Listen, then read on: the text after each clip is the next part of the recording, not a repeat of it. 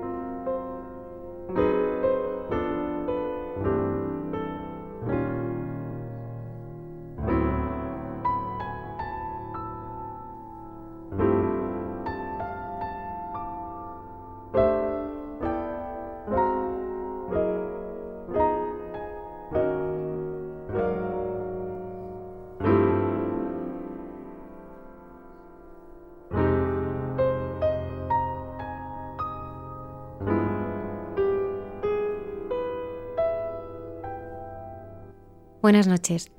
Desde el principio de la pandemia hemos querido estar a vuestro lado transmitiendo testimonios de fe y esperanza que nos ayudaran a elevar la mirada y encontrar en medio de las dificultades fortaleza y consuelo. En muchas de nuestras entrevistas y en vuestros mensajes nos habéis hablado de lo complejo que es en algunos momentos gestionar las emociones que estamos viviendo, el duelo, la tristeza, el miedo, el enfado y otras muchas que se han convertido en compañeras habituales de nuestro camino. Esta noche tenemos con nosotros a Carolina López Ibor, esposa, madre y psicóloga, que nos ayudará a descubrir algunas claves para reconocer y manejar estas emociones de forma que sean una oportunidad para crecer y fortalecernos. Cayetana Jairi Johnson, en Jesús en su tierra, nos da algunas claves para entender todo lo que rodea a la presentación de Jesús en el templo. El padre Miguel Márquez, en Dios nos hace guiños, nos hablará de esas personas que, sin brillo aparente, son luz para nosotros, como Carlos de Foucault. En Entre tú y yo, la hermana Carmen y José Manuel dialogan sobre cómo los santos, sal y luz de la tierra, son personas que han sabido ver sus propias necesidades y problemas y por eso han visto las necesidades y problemas de los demás, los han considerado como suyos y han buscado cómo darles solución. Me acompaña Antonio Escribano en el control y el resto del equipo del programa. En esta noche también queremos transmitir nuestras condolencias a toda la comunidad castrense y nos unimos a sus oraciones por el eterno descanso de su arzobispo don Juan del Río. Comenzamos.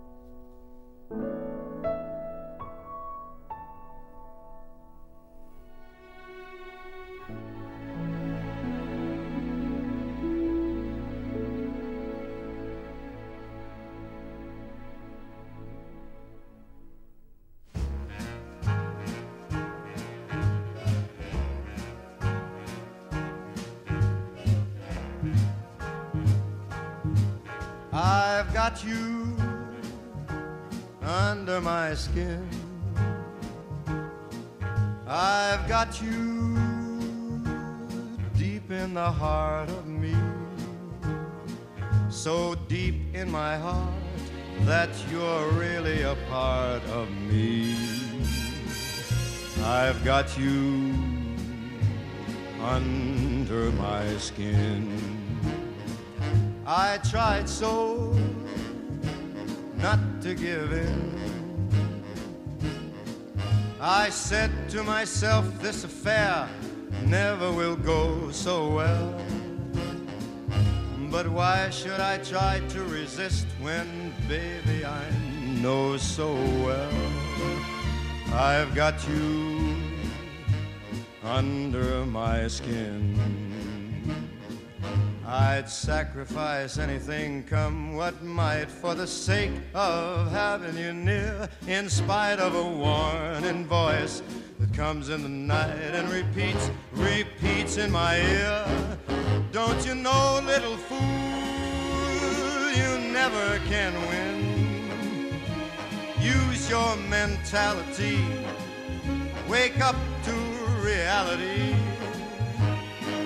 But each time that I do, just the thought of you makes me stop before I begin. Cause I've got you under my skin. El otro día una persona me decía que no veía horizonte, que todo esto ya era muy largo, que la vacunación parece que se va a extender en el tiempo. Y junto a estas palabras hay pues tantos testimonios que hemos escuchado en el programa en que nos han contado las dificultades en la pandemia. Y esto nos ha motivado a buscar una persona que nos pudiese ayudar y encontramos en el libro Yo estoy contigo, un libro que recoge las experiencias durante la pandemia de obispos, de sacerdotes, de médicos, de psicólogos, de distintos profesionales que comparten sus vivencias, la respuesta, porque encontramos a una psicóloga que nos daba esperanza y que iluminaba esta situación que estamos viviendo. Ella es Carolina López Ibor, casada, madre de tres hijos. Ella es psicóloga, directora de la de Reactiva López Ibor y está especializada en familia y en pareja. Buenas noches, Carolina. Buenas noches, padre. Buenas noches a todos. Carolina, queremos conocerte mejor. ¿Qué, qué es lo que te lleva a ti a dedicarte a la psicología?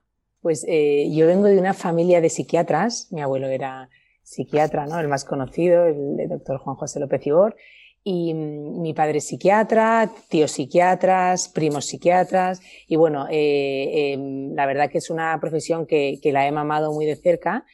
Sin embargo, nunca tuve claro a qué me iba a dedicar, ¿no? Porque, bueno, tenía otras inquietudes, me encantaban los animales, veterinaria, pero luego ya según fui, según fui madurando ya tomé la decisión. Sin embargo, me fui por la rama de la psicología, muy a mi pesar de, muy a pesar de todo lo que mis, mis familiares y mi padre querían, ¿no? Ellos querían que yo estudiara medicina y fuera psiquiatra.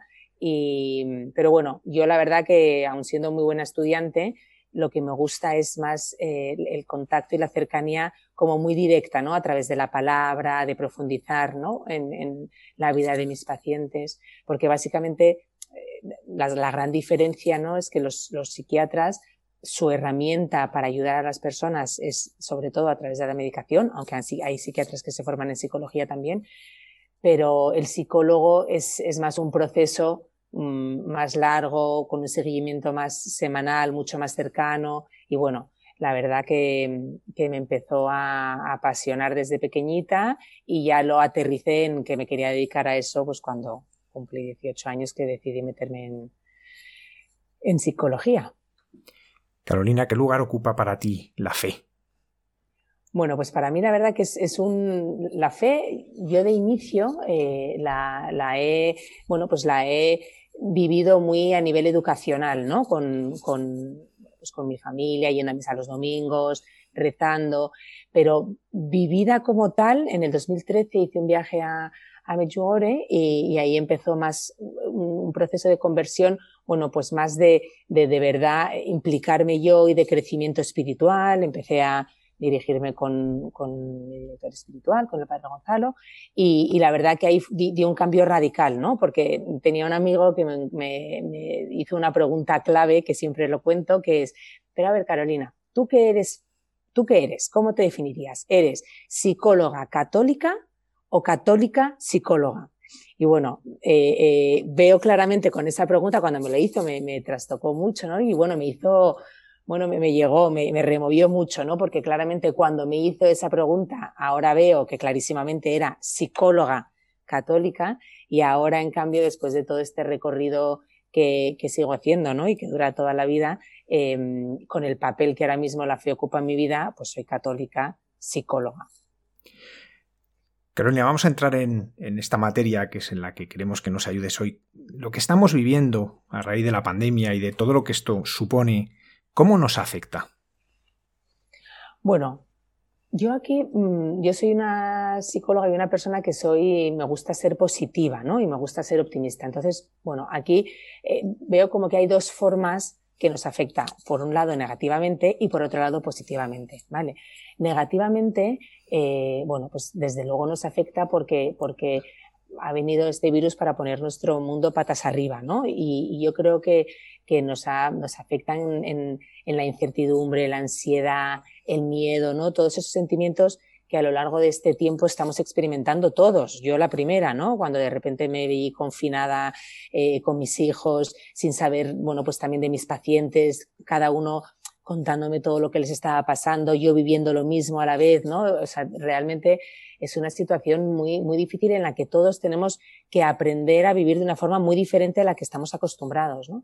Entonces, negativamente nos afecta de esa forma, pero por otro lado, positivamente, si lo podemos aprovechar, esto nos puede afectar de una forma, ¿no? que nos permita crecer, aprender, desprendernos de un montón de cosas que, que, estamos comprobando que no dependen de nosotros, ¿no? Y que y realmente, pues poder priorizar y, ordenar mm, todo lo que en nuestra vida consideramos que es fundamental, ¿no? Por eso yo creo que, bueno, eh, eh, indudablemente nos afecta eh, negativamente, pero podemos salir sin duda fortalecidos de esto y con mucho aprendizaje. Pues de eso se trata, Carolina, de que nos ayudes a, salir fortalecidos, a encontrar en todos estos mm, sufrimientos, dolores, eh, desconciertos, incertidumbres, también un camino de crecimiento. Y por eso me gustaría ir recorriendo y detrás de, todas estas cosas que vamos a hablar hay, hay, personas concretas, personas que nos hacen llegar su testimonio, personas que conocemos, que están viviendo distintas situaciones y que a veces no encuentran una manera de vivirlas bien. Una de ellas son las personas que viven una profunda tristeza que en cierto modo se sienten paralizados. ¿Cómo podemos vivir esta situación para crecer, como nos decías, y que no nos aplaste? Yo, aquí esta situación hay un concepto que a mí me gusta explicarlo, que es un concepto que todos conocemos, pero que, que es, es, importante eh, tenerlo más presente en nuestro día a día porque nos acompaña constantemente, que es el concepto de duelo. ¿vale? Ese, ese, proceso, ¿no? Es un proceso natural en el que, bueno, pues el ser humano se enfrenta a una pérdida y, se le despiertan muchas emociones por las que hay que ir transitando para poder salir de ahí, bueno, pues como decíamos antes, también eh, fortalecidos y, con un camino nuevo, ¿no? Lo que pasa es que ese duelo lo solemos asociar a cuando tenemos una pérdida de un, un ser querido, ¿no? O duelos como unas pérdidas más, más grandes, ¿no? Y más reales. Pero el duelo está padre constantemente en nuestras vidas. O sea, estamos, eh, si, si no puedo ir al cine porque tengo que quedarme con mi hijo, pues eso es un duelo, porque qué pena que no puedo ir al cine, ¿no? Y, y, la gente hay veces que piensa, bueno, pues qué tontería, que te pongas triste porque no puedes ir al cine. Si eso no son tonterías, o sea, el problema es que las emociones conviven constantemente con nosotros, todo el rato. Y lo que pasa es que hemos aprendido o estamos acostumbrados a vivir al margen de ellas. Entonces, ¿qué nos está pasando ahora? Que cuando nos enfrentamos a una situación como esta, en la que el duelo es, es, todavía más protagonista porque es una pérdida no solamente de los seres queridos, es pérdida de nuestra libertad, de poder eh, dar abrazos, de poder dar besos, de poder consolar, de poder acompañar a las personas en, en, una pérdida. Todo eso son eh, pérdidas constantes que implican de un despertar de sentimientos como la tristeza, la pena, la rabia, el enfado. ¿Vale? Entonces, ¿qué es lo importante esto? Eh, eh, ¿Por qué es tan importante esto? Y sobre todo un poco con la pregunta que me haces de esas personas que a lo mejor están más atrapadas en esa tristeza, es que hay que mirar a mirarse a uno mismo en su día a día y poder ir llorando todas esas pequeñitas pérdidas que vamos teniendo, ¿vale? Y hay que llorarlas, hay que sacarlas, ¿no? Hay veces que uno se siente triste y uno trata de decir, venga, no, pues no me voy a poner triste, tengo que seguir luchando, hay que mirar para adelante. No, no, no. O sea, nos tenemos que parar, tenemos que mirar nuestra tristeza, preguntarnos por qué estamos tristes, qué pérdidas hemos tenido grandes, pequeñas, qué nos pone tristes, dedicarle un tiempo a eso, llorarlo y ponerle un fin a eso. Un fin me refiero no a la tristeza, que eso lleva a su proceso, sino al estar todo el rato volviendo a lo que nos está poniendo tristes. No, vamos a ser conscientes y dedicar un tiempo a, a eso que nos hace tristes, a llorarlo y ya a partir de ahí decir, ahora ya sí hago el esfuerzo de tirar para adelante. Pero primero hay que sí dedicarle ese tiempo a esa tristeza. Y luego, bueno, poco a poco, por supuesto, apoyarnos en, en, poder pues desahogarnos con la gente que nos que, que, que, pues nos pueda escuchar también pero siempre pensando en una vez que ya he hecho un poquito ese ese duelo o ese expresar lo que yo estoy sintiendo ya entonces sí poder buscar recursos de en mi día a día de poder seguir tirando adelante Carolina, el duelo que nos decías que es un duelo general de muchas cosas que hemos perdido, pero hay muchas personas que han perdido a familiares, amigos. Eh, pues están hablando de unos 80.000 fallecidos a lo largo de la pandemia, que, que eso es, realmente mide a los que han fallecido más directamente a consecuencia de este virus, pero también durante este tiempo ha fallecido mucha gente que no ha podido realizarse muchos de los rituales de duelo como son los funerales, como son los entierros, como son los, los tanatorios. Un amigo mío decía, jamás pensé que pudiese echar de menos un tanatorio. Y lo llega a echar de menos porque cuando fallece una persona muy, muy querida suya, no, no tiene la posibilidad de abrazarse a sus amigos ni a su familia. ¿no? Estas personas que están viviendo así, eh, ¿cómo pueden hacer los caminos de duelo que no han podido realizar en su momento? Claro. Pues eh, ahí, padre, la verdad que es todas esas personas, yo gracias a Dios a mí no me ha tocado todavía tan de cerca, pero, pero sí me ha tocado muy de cerca con, con, pacientes míos, ¿no? Y pacientes que lo están pasando muy mal y que, bueno, yo me implico mucho en mis, en mis terapias, yo lo, lo vivo mucho y la verdad que, que es desgarrador, es que es desgarrador. Además, uno no se cansa de escuchar noticias y, no solamente noticias, sino testimonios y cómo se nos encoge todavía el, el corazón de pensar que esto está pasando, ¿no? Pero es verdad que el ritual es absolutamente fundamental o ayuda muchísimo en ese proceso de elaboración del duelo. Es verdad que los rituales, cuando son inmediatamente, eh, bueno, pues al final te, te, permite que el proceso del duelo sea, bueno, pues sea más normativo.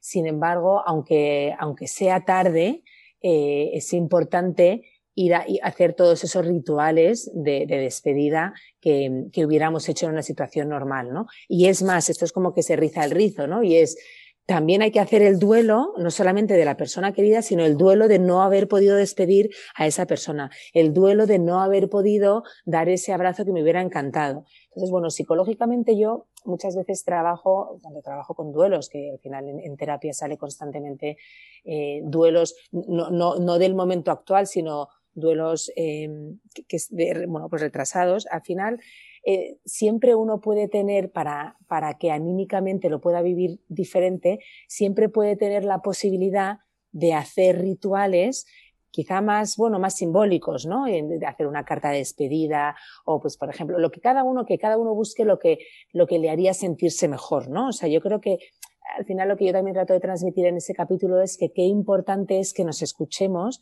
y que podamos atender a lo que estamos sintiendo y a lo que nuestro cuerpo y nuestro corazón nos está diciendo, ¿no? Entonces, si uno se siente, eh, pues, pues imagínate, ¿no? Muy culpable porque eh, no me despedí o no le pude decir o podría haberle dicho, bueno, pues que busque la forma de internamente a través de la oración, a través de escribir una carta, escribir una carta, ir al cementerio, leerla en voz alta y decirle que te voy a cuidar 10 días seguidos viniendo aquí para estar contigo una hora en silencio, que cada uno, porque cada uno, hay gente que lo hace desde su casa, desde su, encendiendo una vela, eh, ofreciendo misas, pero que cada uno se escuche a sí mismo ¿no? Yo cuando estoy en terapia mm, nunca, nunca utilizo las mismas tareas o, o, los mismos procedimientos con mis pacientes, porque al final cada paciente y cada persona es un mundo y es muy importante escuchar la necesidad desde lo más profundo del corazón que cada uno está sintiendo. Por mucho que parezca a veces eh, como muy loco o muy sin sentido o una tontería, no, no. O sea, al final hay que dar salida a todo eso para poder ir poquito a poco encontrando esa paz, buscando el ritual que sea para efectivamente poder hacer todos esos duelos tan complicados que se están viviendo ahora sin poder enterrar, pues cuando hay que enterrarlo, ni, esos funerales, padre, que vivíamos antes, lleno de muchísimas personas que venían, que te abrazaban, ¿no? Cuando te decían, es que yo cuando veo un funeral no sé qué decir, y yo siempre decía, si es que no hay nada que decir, hay que dar un abrazo y que sienta que estás con, que estoy contigo, y ahora, bueno, pues no, no, no hay eso, ¿no? Entonces, por supuesto que, que, que eso nos puede afectar. Por eso, bueno, hay que reinventarse, ¿no? Y, poder hacer sentir a la persona de delante que es que estoy contigo, mandándote mensajes a todas horas o, rezando por ti o, bueno, pues lo que cada uno sea capaz de encontrar, ¿no? Pero siempre intentando buscarse, buscarlo mirándose a uno mismo, ¿no? ¿Qué necesito yo para poder quedarme tranquilo sabiendo que mi padre se ha ido y no le he podido dar ese abrazo, ¿no? ¿Qué podría hacer?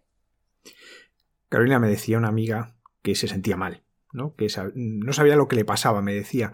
Ella es madre, sus hijos viven fuera, viven lejos por trabajo. Eh, Además, ella es voluntaria en, residencias con personas mayores, por tanto no puede hacer el voluntariado.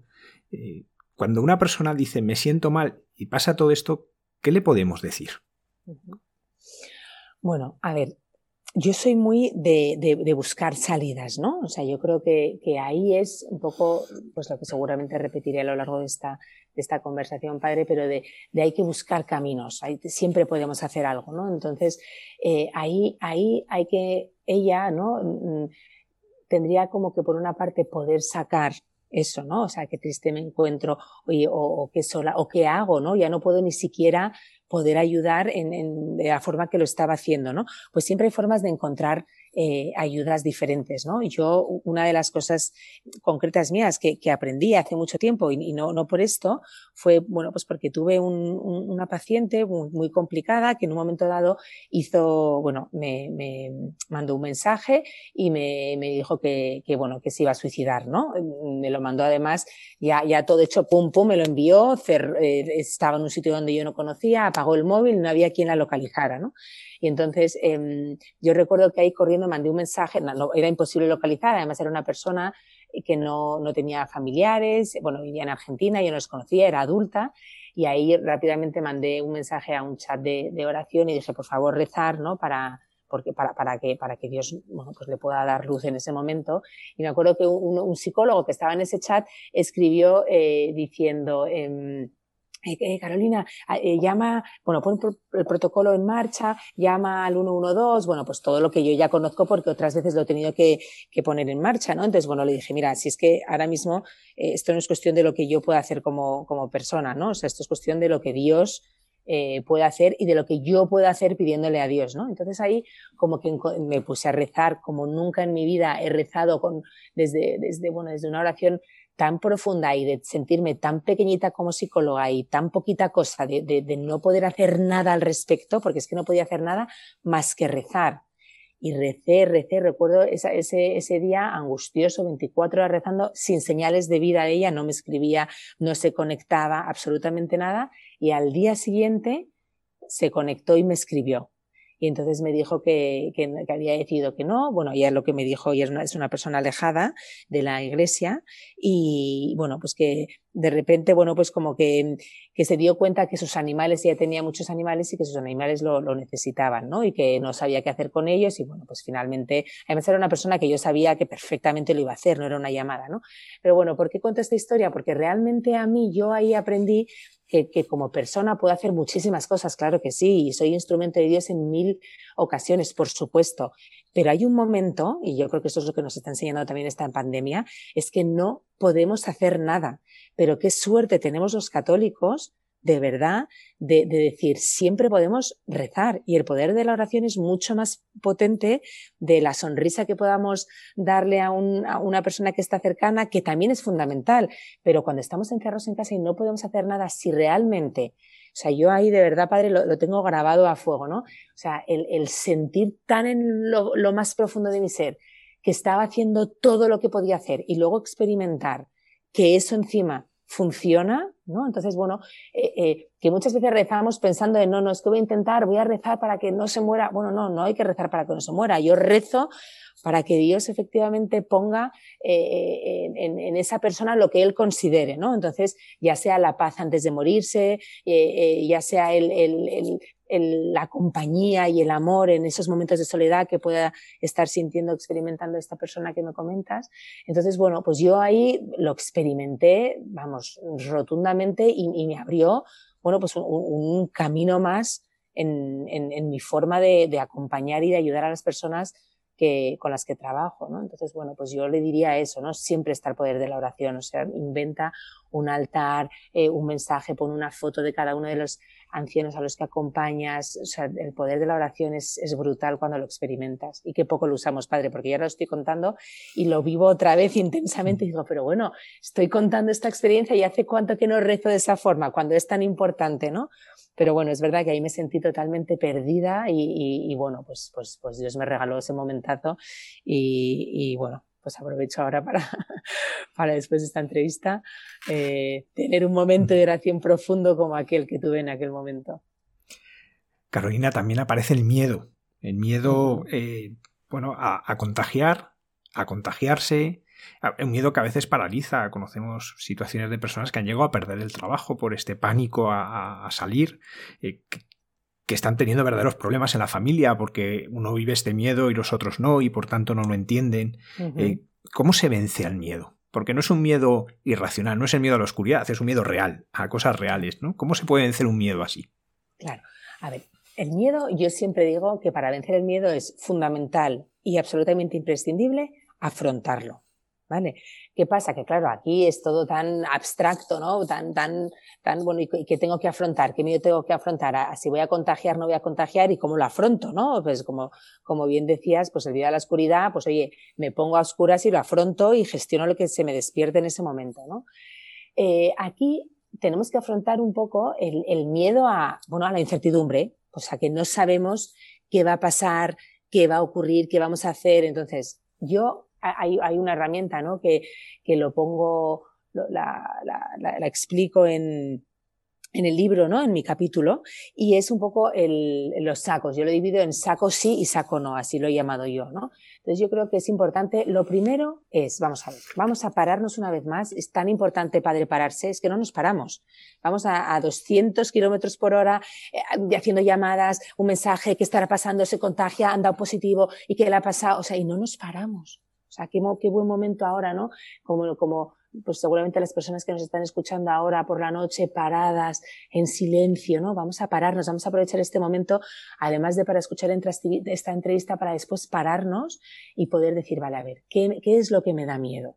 ¿Qué miedos concretos estoy teniendo? Vamos a aterrizarlos y vamos a mirarlos de frente y vamos a escribirlos, coger una hoja, un papel, vamos a escribir qué miedos concretos tengo. Una vez que me enfrento a esos miedos, los miro y veo qué puedo hacer y qué no puedo hacer respecto a ese miedo. Y ahí viene la herramienta del saco sí y saco no. A ver, ¿qué puedo hacer frente al miedo a contagiar? Bueno, pues voy a decidir qué puedo hacer. Puedo encerrarme en mi casa, puedo usar todas las eh, em, medidas que, que, me están diciendo que son necesarias, los geles, lavarnos las manos, las mascarillas, tomar distancia, pero no voy a poder hacer nada más que lo que, que lo que yo realmente decida y pueda hacer. Sí, me puedo aislar, pero bueno, aislar para no contagiar, pues efectivamente también te estás, te aislándote de muchas otras cosas que, que, que sí puedes hacer, ¿no? Y que, y que sí podrías compartir y estar con una persona, bueno, ahora mismo que estamos en un momento tan crítico otra vez, pues bueno, no, es lo ideal estar con, con más personas, pero sí, sí hay que intentar encontrar el equilibrio entre lo que sí puedo hacer y lo que no puedo hacer. Porque esto es, tengo miedo, por un lado, se me despierta el miedo a contagiar. Entonces puedo tomar la decisión de decir, vale, ¿yo qué puedo hacer? No ver a esa persona. Perfecto. Entonces no veo a esa persona. Ya ese miedo se va a disminuir porque tengo el miedo, pues ya lo he quitado porque ya no voy a ver a esa persona. Pero claro, me va, se me va a despertar otro miedo. Y es, pero qué horror, ¿qué voy a hacer si sin ver a esa persona y sin hablar con esa persona yo aislada me da un miedo horroroso a caer en una depresión? Vale, pues vamos a mirar ese miedo. Vale, voy a caer en una depresión. Tengo miedo a caer en una depresión. Vale, ¿por qué puedo caer en una depresión? Porque sin tener contacto con las personas, pues ¿qué voy a hacer? Bueno, ¿qué puedo hacer? Ponerme, poner, llamarme a todas las personas y dedicarme un tiempo de mi día a, a, tener esas conversaciones y a poder hablar con esas personas. Vale, pero resulta que es que ahora tengo miedo a que son conversaciones frívolas, que no, no hay ese amor, no hay esa cercanía, no hay ese contacto, no hay ese abrazo. Tengo miedo a que, a que cada vez ese vínculo se va a ir bueno, pues perdiendo y vamos a, a, terminar siendo cada vez más fríos, más distantes. Bueno, pues ¿qué puedo hacer entonces? Pues vamos a, a, a tener conversaciones que sean de calidad, profundas, donde yo diga cómo estás, cómo te sientes, cuánto te quiero, cuánto te echo de menos, y que no sean conversaciones en las que hablo, ¿qué tal? ¿Cómo vas? Bien, sí, eh, tal, ¿qué tal te ha ido? Bueno, bueno, pues venga, mañana hablamos y cuelgo, porque nos vamos vaciando al final, ¿no? Necesitamos llenarnos de ese amor, de esas emociones. Entonces, bueno, hago un poco esa cadena y ese ejercicio porque al final es verdad que el miedo se nos va despertando por muchísimas cosas, ¿no? Y si cuando paras un miedo, porque has encontrado una, una, una solución en el saco sí, pues entonces ahora me sale otro miedo. Entonces hay que irlo como desmenuzando, ¿no? Si el miedo, de, o, mejor dicho, ¿de dónde parte ese miedo? Es de algo. Tengo miedo a morirme. Tengo miedo a que se contagie mi padre. Pues vale. ¿Puedes hacer algo? Sí puedo hacer un poco, no puedo hacer todo, porque no, no, no, no, no. Entonces, bueno, sí, me, me quedo tranquila y pongo la mirada y la atención en todos los problemas que se me están despertando con ese miedo, ¿vale? Para poderlos solucionar, porque en el saco sí es saco, sí puedo hacer algo al respecto. Y saco no es saco, no puedo hacer nada al respecto. Y cuando las cosas que están metidas en el saco no, volvemos al duelo. Hay que llorar que no puedo hacer nada, hay que aceptarlo, hay que lidiar con ello, hay que rezar y hay que dejarlo en manos de Dios, porque yo no puedo hacer nada y por eso lo dejo en manos de Dios. Y en el saco sí, por supuesto, también lo dejamos en manos de Dios, pero claro que podemos vivirlo desde un lugar mucho más activo, ¿no? Y con una actitud diferente para, para sentirnos que sí podemos hacer algo. Yo por lo general siempre digo, siempre podemos hacer algo, ¿no? Y más nosotros los católicos que tenemos la oración. Entonces, bueno, pues qué suerte. Carolina, en diversas entrevistas en medios de comunicación que se ha hecho a colegas tuyos, a psicólogos, eh, destacan el tema de la ansiedad, el aumento de la ansiedad en todas las edades. Con el último que leía hablaba de la ansiedad en los niños, de los que luego, eh, si quieres, hablaremos. Eh, ¿Qué es la ansiedad y cómo la podemos manejar? Vale, vamos a ver, la ansiedad entendida como la entendemos, o no, no, como la entendemos, sino la ansiedad como la escuchamos hablar en nuestro día a día, está totalmente asociado a algo eh, patológico, ¿no? A algo negativo. Y la ansiedad no es nada negativo. La ansiedad es un mecanismo que tenemos, es un mecanismo funcional y adaptativo que tenemos los seres humanos para poder, para poder, es un mecanismo para poder sobrevivir, de supervivencia. Entonces, la ansiedad, eh, eh, cuando, cuando aparece en nosotros, aparece mm, como, como una respuesta a una situación de, de, miedo o de alerta que nos pone en, en una postura física y fisiológica y mental para afrontar y poder superar ese miedo. Por ejemplo, aparece un león en la puerta de casa vamos a tener una respuesta de ansiedad. Nos va a latir el corazón, nos vamos a poner de los nervios, nos va a poner en alerta, da igual cuántos otros animales haya, pero estamos centrados en el, en el león. ¿Por qué? Porque nos está preparando ese, esa respuesta de ansiedad, nos prepara para que podamos dar una respuesta óptima para salir de ese peligro. Entonces, de inicio, cuando yo tengo pacientes que vienen y siempre me dicen, no, es que tengo una ansiedad, quiero que me quiten ansiedad, yo siempre digo, yo no quito ansiedad. No se trata de quitar ansiedad, porque si no tuviéramos ansiedad, iríamos por ahí con, una absoluta indiferencia y, no pudiéndonos enfrentar de manera adaptativa y resolutiva a peligros que aparecen en, en nuestro día a día. ¿Qué pasa? Que la ansiedad, normalmente, tampoco somos tan conscientes ni nos paramos a mirar qué es lo que esa ansiedad nos está diciendo. Y cuando nos paramos a enfrentar esa ansiedad y decir esto me ha desbordado, ya es cuando una ansiedad ya se nos ha ido de las manos y ya requiere pues de una atención pues o más psicológica o quizá incluso tomarse pastillas, pero bueno, siempre hay siempre hay respuestas contrarias a la ansiedad como la relajación, el, el, el pararnos, el respirar, bueno, pues todo eso siempre nos ayuda, ¿no? Pero la ansiedad sí es importante entender que ahora mismo se nos está disparando a todos, pero no porque de repente nos haya aparecido la ansiedad, sino porque estamos viviendo una situación tan sumamente complicada que hace que tengamos que dar alguna respuesta. ¿Qué nos pasa además? Que el protagonista ahora mismo de toda esta situación es la incertidumbre, como decíamos, ¿no? Esta incertidumbre dificulta mucho que podamos ocuparnos de esa ansiedad, porque siempre están apareciendo más cosas y como no sabemos además, es como no sabemos, vale, esa situación de incertidumbre, no, no, no sabemos qué, qué, es, qué es lo que nos va a venir, me da muchísima ansiedad y qué hago con ello. Claro, entonces porque de repente tienes un, un león en la puerta de tu casa, es algo muy concreto y lo afrontas y entonces, ¡pum!, se, se, baja la ansiedad y ya se resuelve. Aquí, ¿qué nos está pasando? Que como es una situación de incertidumbre que no estamos pudiendo abordar, la ansiedad se nos está incrementando porque además nuestro sistema neurológico no está, no, está hecho para que eh, esté en alerta tanto tiempo. O sea, es un sistema de alerta que se despierta, se activa, lo resuelves y, y el sistema parasimpático, ¡pum!, lo vuelve a frenar. ¿Vale? Entonces, ¿qué es lo que yo diría para esta situación de ansiedad? Es muy importante que aunque no sepamos qué es lo que nos viene, que realmente hagamos y dedicamos un tiempo de nuestro día a día a eh, em, alimentar el sistema parasimpático. ¿Cómo? Haciendo técnicas de relajación, em, eh, cansándonos, haciendo deporte, eh, rezando, pero rezando ya no solamente a nivel espiritual, ¿no? sino a nivel de, de sentir que oye, lo estoy sacando, estoy dejando mi ansiedad en manos de Dios y algo se va a poder hacer. Pero es muy importante que nos ocupemos de esa parte de nosotros de una forma eh, que lo incorporemos en nuestra rutina eh, para, para, bueno, pues para relajarnos, ¿no? Y que, y que en ese sentido la ansiedad que viene de serie en esta situación, porque la tenemos todos en este momento, pero que esos picos, bueno, pues que, que sean picos de ansiedad por cosas concretas que de repente tenemos que afrontar. Que esta ansiedad de base que estamos viviendo todos podamos ir calmándola en cierta medida eh, eh, con esos ejercicios que, bueno, que hay mil ejercicios que podemos encontrar en Internet y, y demás. Pero sí hay una cosa a mí que me parece muy importante eh, padres para, para, para sobrellevar esta situación de incertidumbre y de ansiedad extrema es intentar vivir el día a día. Es una de las cosas que nos está enseñando, por lo menos a mí, eh, esta pandemia, ¿no? Es que vamos a ocuparnos de mañana, de hoy y de mañana.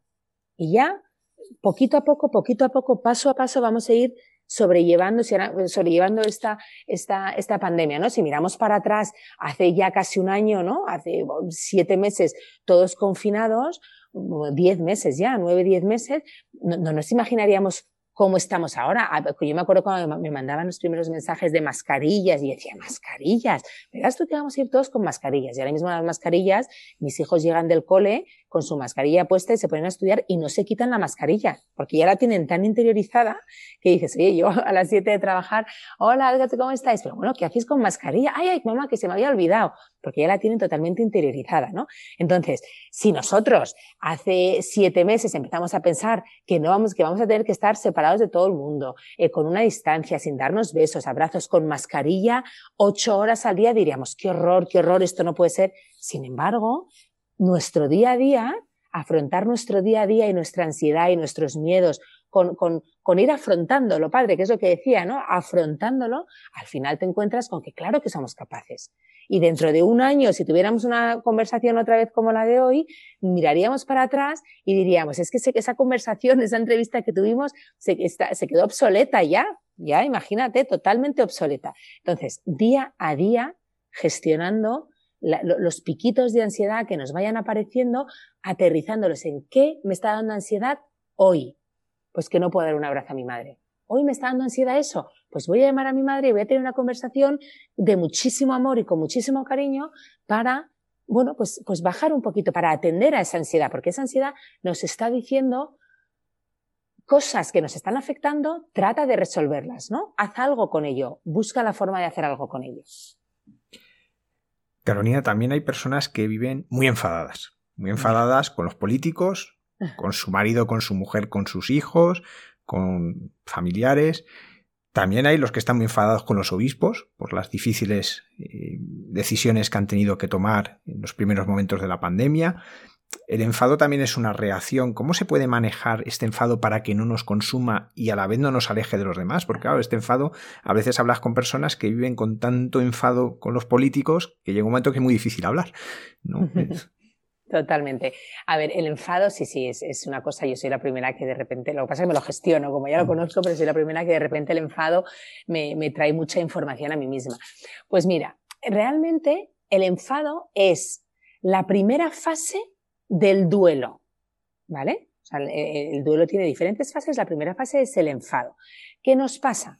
Que cuando nosotros tenemos un dolor tan grande por una pérdida, ya sea que porque no podemos salir, ya sea porque nos, nos quitan de ir a nuestra misa diaria, ya sea porque no podemos mm, compartir con nuestros familiares lo que queremos. Realmente, la primera respuesta que nosotros tenemos ante una pérdida es el enfado, nos enfada.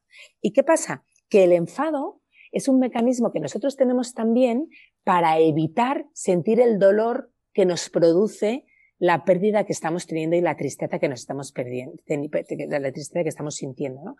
¿Qué quiero decir con esto? Que para, es mucho menos doloroso estar enfadado que estar triste. Duele mucho más la tristeza. El enfado no duele tanto.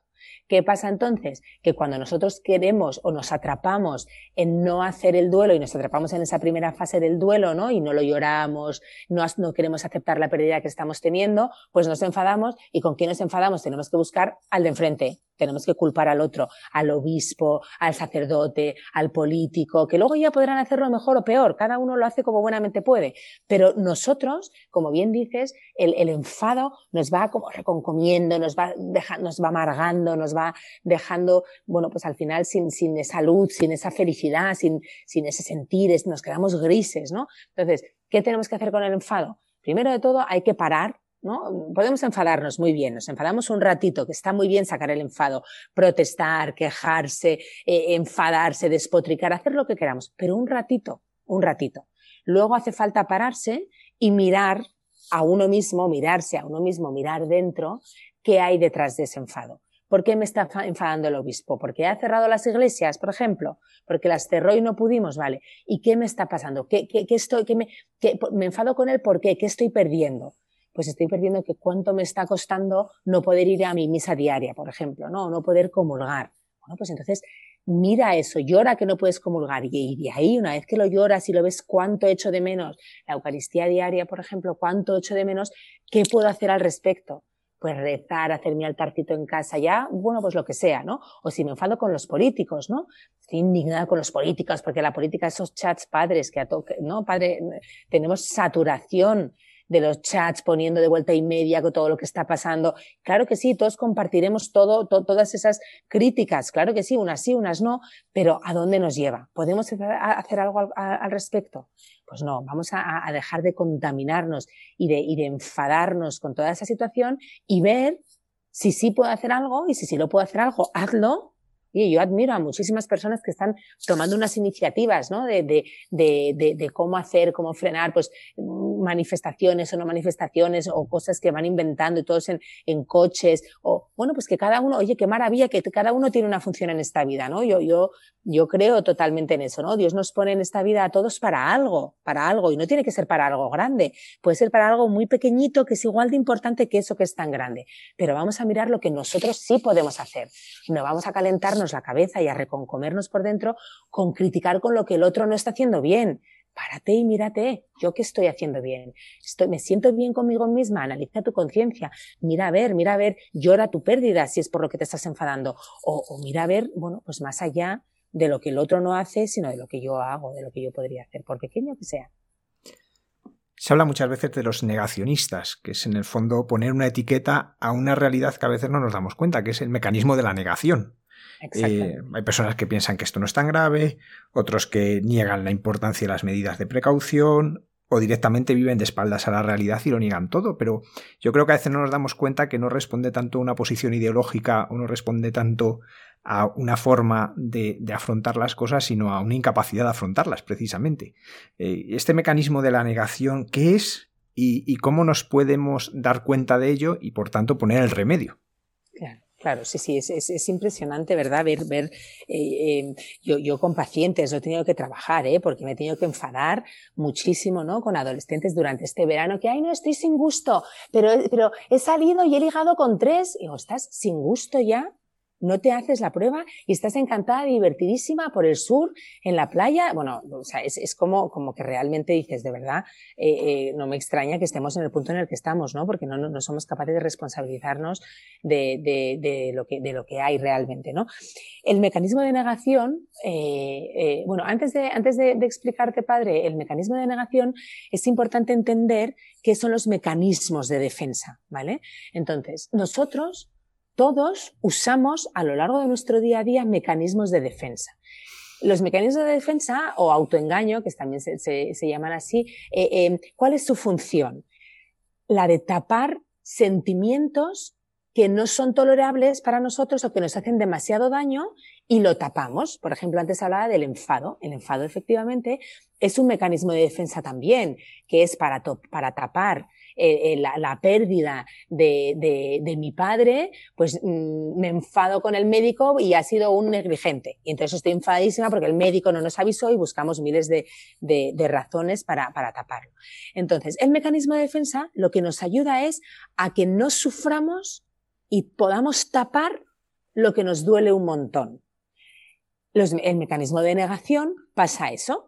¿Vale? Seguramente a lo mejor esas personas que, que, mm, luego hay personas irresponsables y que no están negándole que son irresponsables, pero personas que a lo mejor les da, bueno, pues mucho miedo asumir, pues querer ver toda esta realidad y están negando que esto está existiendo y esto es una tontería y aquí no pasa nada, o, o, o incluso pues políticos, ¿no? Que, que no, no, es una tontería, aquí no pasa nada. Bueno, pues yo pienso, a lo mejor lo que estás negando es un miedo horroroso a la que se te viene encima de, a nivel mundial y cómo gestionar esto. Y estás quitando un montón de importancia cuando, cuando no la tienen. Ojo, insisto, que a lo mejor hay personas que es que realmente lo creen así. Y estamos hablando del mecanismo de negación, de nada, esto no es importante. El mecanismo de negación que nos está impidiendo dar una respuesta óptima y adecuada a una situación de peligro que, en la que estamos viviendo. Entonces, hay que poder ver ese peligro. ¿Qué pasa? Que si ese peligro nos da mucho miedo, ese miedo, como nos hace inseguros, incapaces, tal, ¿qué hacemos? Lo tapamos. ¿Con qué? Por ejemplo, con el mecanismo de negación. Hay otros mecanismos, pero en concreto este que es, no, no, no, aquí no, no va a pasar nada, tú tranquila. Yo ahora mi padre, ¿no? Que está, que estaba, que, que justo está ahora mismo con, con, con COVID, ¿no? Y gracias a Dios eh, está bien, por ahora eh, está bien, está controlado y, y, gracias a eso está muy bien. Entonces era al principio, cuando tenía, cuando empezó con fiebre, eh, no, no, estas son las fiebres que me dan, porque es verdad que le dan cada dos por tres fiebres y se resfría muy a menudo y es verdad que cada dos por tres dan. Esto es una fiebre de dos días. Y yo sí, sí, fenomenal. Efectivamente, es una fiebre de dos días, nada, nada, esto no es nada, qué tontería, nada, nada. Pues es un mecanismo de negación. O papá, estás aterrado de pensar que vas a dar positivo. O sea, no pasa nada, pues veremos a ver, pero no, que no, que yo no me voy a hacer. Bueno, hasta que conseguí que, que o sea, no iba a salir de casa. No, no, que eso es una tontería, ya verás. Bueno, pues fuimos y dio positivo. Bueno, es un mecanismo de negación. Y claro, ¿qué pasa? Que ese mecanismo de negación, como nos está impidiendo ver un miedo real que está ahí, pues nos hace a veces ser irresponsables. En este caso, no digo que mi padre estuviera siendo irresponsable para nada porque, porque no le di tiempo ni a, ni, ni a que lo fuera, ¿no? Pero bueno, efectivamente dio positivo y está en casa recuperándose y bueno, pues, pues un poquito a poco. Pero en eso consiste el mecanismo de negación. No, no, no, esto no es importante, no, no, nada. ¿Por qué? Porque tienes un miedo horroroso de pensar que a lo mejor te mueres porque estás infectado de COVID. Y eso es lo que te está pasando. Pero bueno. ¿Y, cómo se lucha con este mecanismo de negación? Como me imagino que pasará también por la reflexión, ¿no? Y por pararse y reconocerlo. Exacto. Nosotros ahora estamos haciendo un, sacando un, una cosa online, un programa que queremos hacer de, de como un poco acercar todas estas, eh, todas estas teorías, entre comillas, estos conceptos psicológicos que son tan importantes eh, eh, para, para pues conocerlos, para saberlos gestionar, ¿no? Y estábamos justamente ahora mismo atrapados en este módulo de los mecanismos de defensa, porque claro, las que lo hacen conmigo, ¿no? Que, que no, no son psicólogas, pues siempre me dicen que sí, que sí, reflexionar, reflexionar, pero dime algo concreto, porque es que tenemos que poder aterrizarlo de alguna forma, porque yo no sé reflexionar, entonces, bueno, una de las cosas importantísimas, yo siempre digo que para poder identificar cuáles son nuestros mecanismos de defensa, es importante eh, darte cuenta en qué caes una y otra vez. Si te ves una y otra vez haciendo lo mismo, negando, nada, no, esto no es importante, nada, no, tal, o te llama una amiga, ay, te ha dejado, qué horror, creo que me va a dejar el novio porque no sé qué, ah, no, no, qué tontería, eso no sé. Cuando te veas mucho, mucho, mucho haciendo lo mismo, tienes que decir, oye, tengo que pararme y mirar realmente que estoy usando mucho la negación. Entonces, lo primero es identificar, eso es lo primero. Darte cuenta cada vez, o sea, ahora mismo, ¿no? Por seguir con el, la, la, negación, porque no vamos a entrar en todos los mecanismos de defensa, que hay un montón, pero con la negación es, párate y mira, bueno, que cada vez, mira cuántas veces, no, no, no, eso no es importante. ¿A qué le estás quitando importancia? Y toma nota. Entonces, una vez que vayas viendo a qué le estás quitando importancia y vayas viendo que a, a, cuando digo no, no, eso no, eso no, eso no, y no estás queriendo ver cosas, párate y mira, a ver, ¿qué puede haber detrás de esto? ¿No? O sea, si me estoy enfadando con mi padre y, y, por algún motivo, ¿por qué me estoy enfadando con mi padre? Ahora mismo imagínate, ¿no? Que no es el caso porque yo estoy, gracias a Dios, también bien, bien gestionada emocionalmente porque soy psicóloga y también me trabajo a mí misma. Pero una respuesta fácil, ¿qué pasa? Hubiera sido echarle una bronca a mi padre. Pues papá, es que, ¿qué has hecho? A ver, papá, pero reflexiona. ¿Pero dónde te has contagiado? ¿Pero con quién has estado? Eso es que no te has lavado las manos suficientemente bien. Y yo estoy ahí como, imagínate, ¿no? Pues enfadando. Pues ahí me tengo que parar y decir, a ver, ¿qué miedo hay debajo de eso, no? ¿Qué miedo hay? ¿Por qué me estoy enfadando con mi padre? ¿O por qué mi padre estaba negando? ¿No? O sea, ahí podríamos haber utilizado dos mecanismos de defensa, el de enfadarme y el de negar, ¿no? Y ahí, ¿por qué? Pues porque tengo un miedo a, a, a que se pueda morir, ¿no? Entonces, ahí es importante mirar. La negación normalmente pues tiene que ver mucho con, con, no querer, o sea, la negación suele ser fácil, ¿vale? Identificar. ¿Por qué? Porque lo que estás negando es lo que te suele dar miedo. O sea, va muy ligado a niego lo que me está dando miedo. A lo mejor hay otros mecanismos de defensa que son más complicados, pero la negación es niego, no, no, eso no es importante. No, no, estás negando porque te da miedo que eso es importante. Entonces, a partir de ahí, enlázalo con estoy negando esto porque me da miedo, o por lo menos cuestionármelo, me da miedo, no, no me da miedo, no, sí, sí te da miedo. Tú da por hecho, si alguien de los que nos está escuchando, ¿no? Está, está eh, viendo que, no, no, pero es que no, no, yo no estoy negando, no. Tú da por hecho que eso te da miedo, aunque creas que no te da miedo. Y después de ver que eso te da miedo, o aunque no lo veas, mira a ver qué puedes hacer al respecto, qué sí y qué no puedes hacer al respecto. Y a partir de ahí sigue, ya te vas desbloqueando. Carolina, los niños, ¿no? Porque estamos hablando de muchas reacciones adultas que también en los niños se dan de alguna manera. Ellos están viviendo algo inaudito para todos, pero ellos lo están haciendo en un momento que, ellos no, no han crecido todavía. ¿Cómo les afecta y, cómo podemos ayudar a los niños? ¿no? Muchas veces ves cosas que te conmueven, ¿no? Cuando un niño se va a acercar a ti y mantiene la distancia de seguridad, ¿no? Y ves que no se acerca y que no sabe, ves a tus sobrinos que no saben si decirte hola, no decirte hola, si abrazarte o no abrazarte, y se quedan parados y se les nota, ¿no? Y, como eso muchas cosas me imagino que además verás en consulta. ¿Cómo, cómo podemos ayudarles? Bueno, yo los niños padre digo que son los auténticos maestros. O sea, los niños son nuestros maestros. Yo aprendo tanto, tanto cada día de mis hijos, las lecciones que me dan, cómo me hablan, lo que me dicen, o sea, son espejos realmente eh, los niños es, es, una auténtica pasada y una auténtica maravilla. Entonces, eh, eh, yo creo que hay, que hay que poner una mirada a los niños, ¿no? Una mirada más de, cómo nos pueden ayudar, ¿no? Más de cómo les podemos ayudar. Pero bueno, sí es cierto, dentro de que ya me pongo yo aquí muy utópica de qué maravilla los niños, qué maestros, vamos a, me voy a aterrizar yo a mí misma para, para poderos decir algunas cosas. Eh, yo creo que una de las claves para toda nuestra vida es la gestión emocional, ¿vale? de los sentimientos, de lo que nos está pasando, ¿no?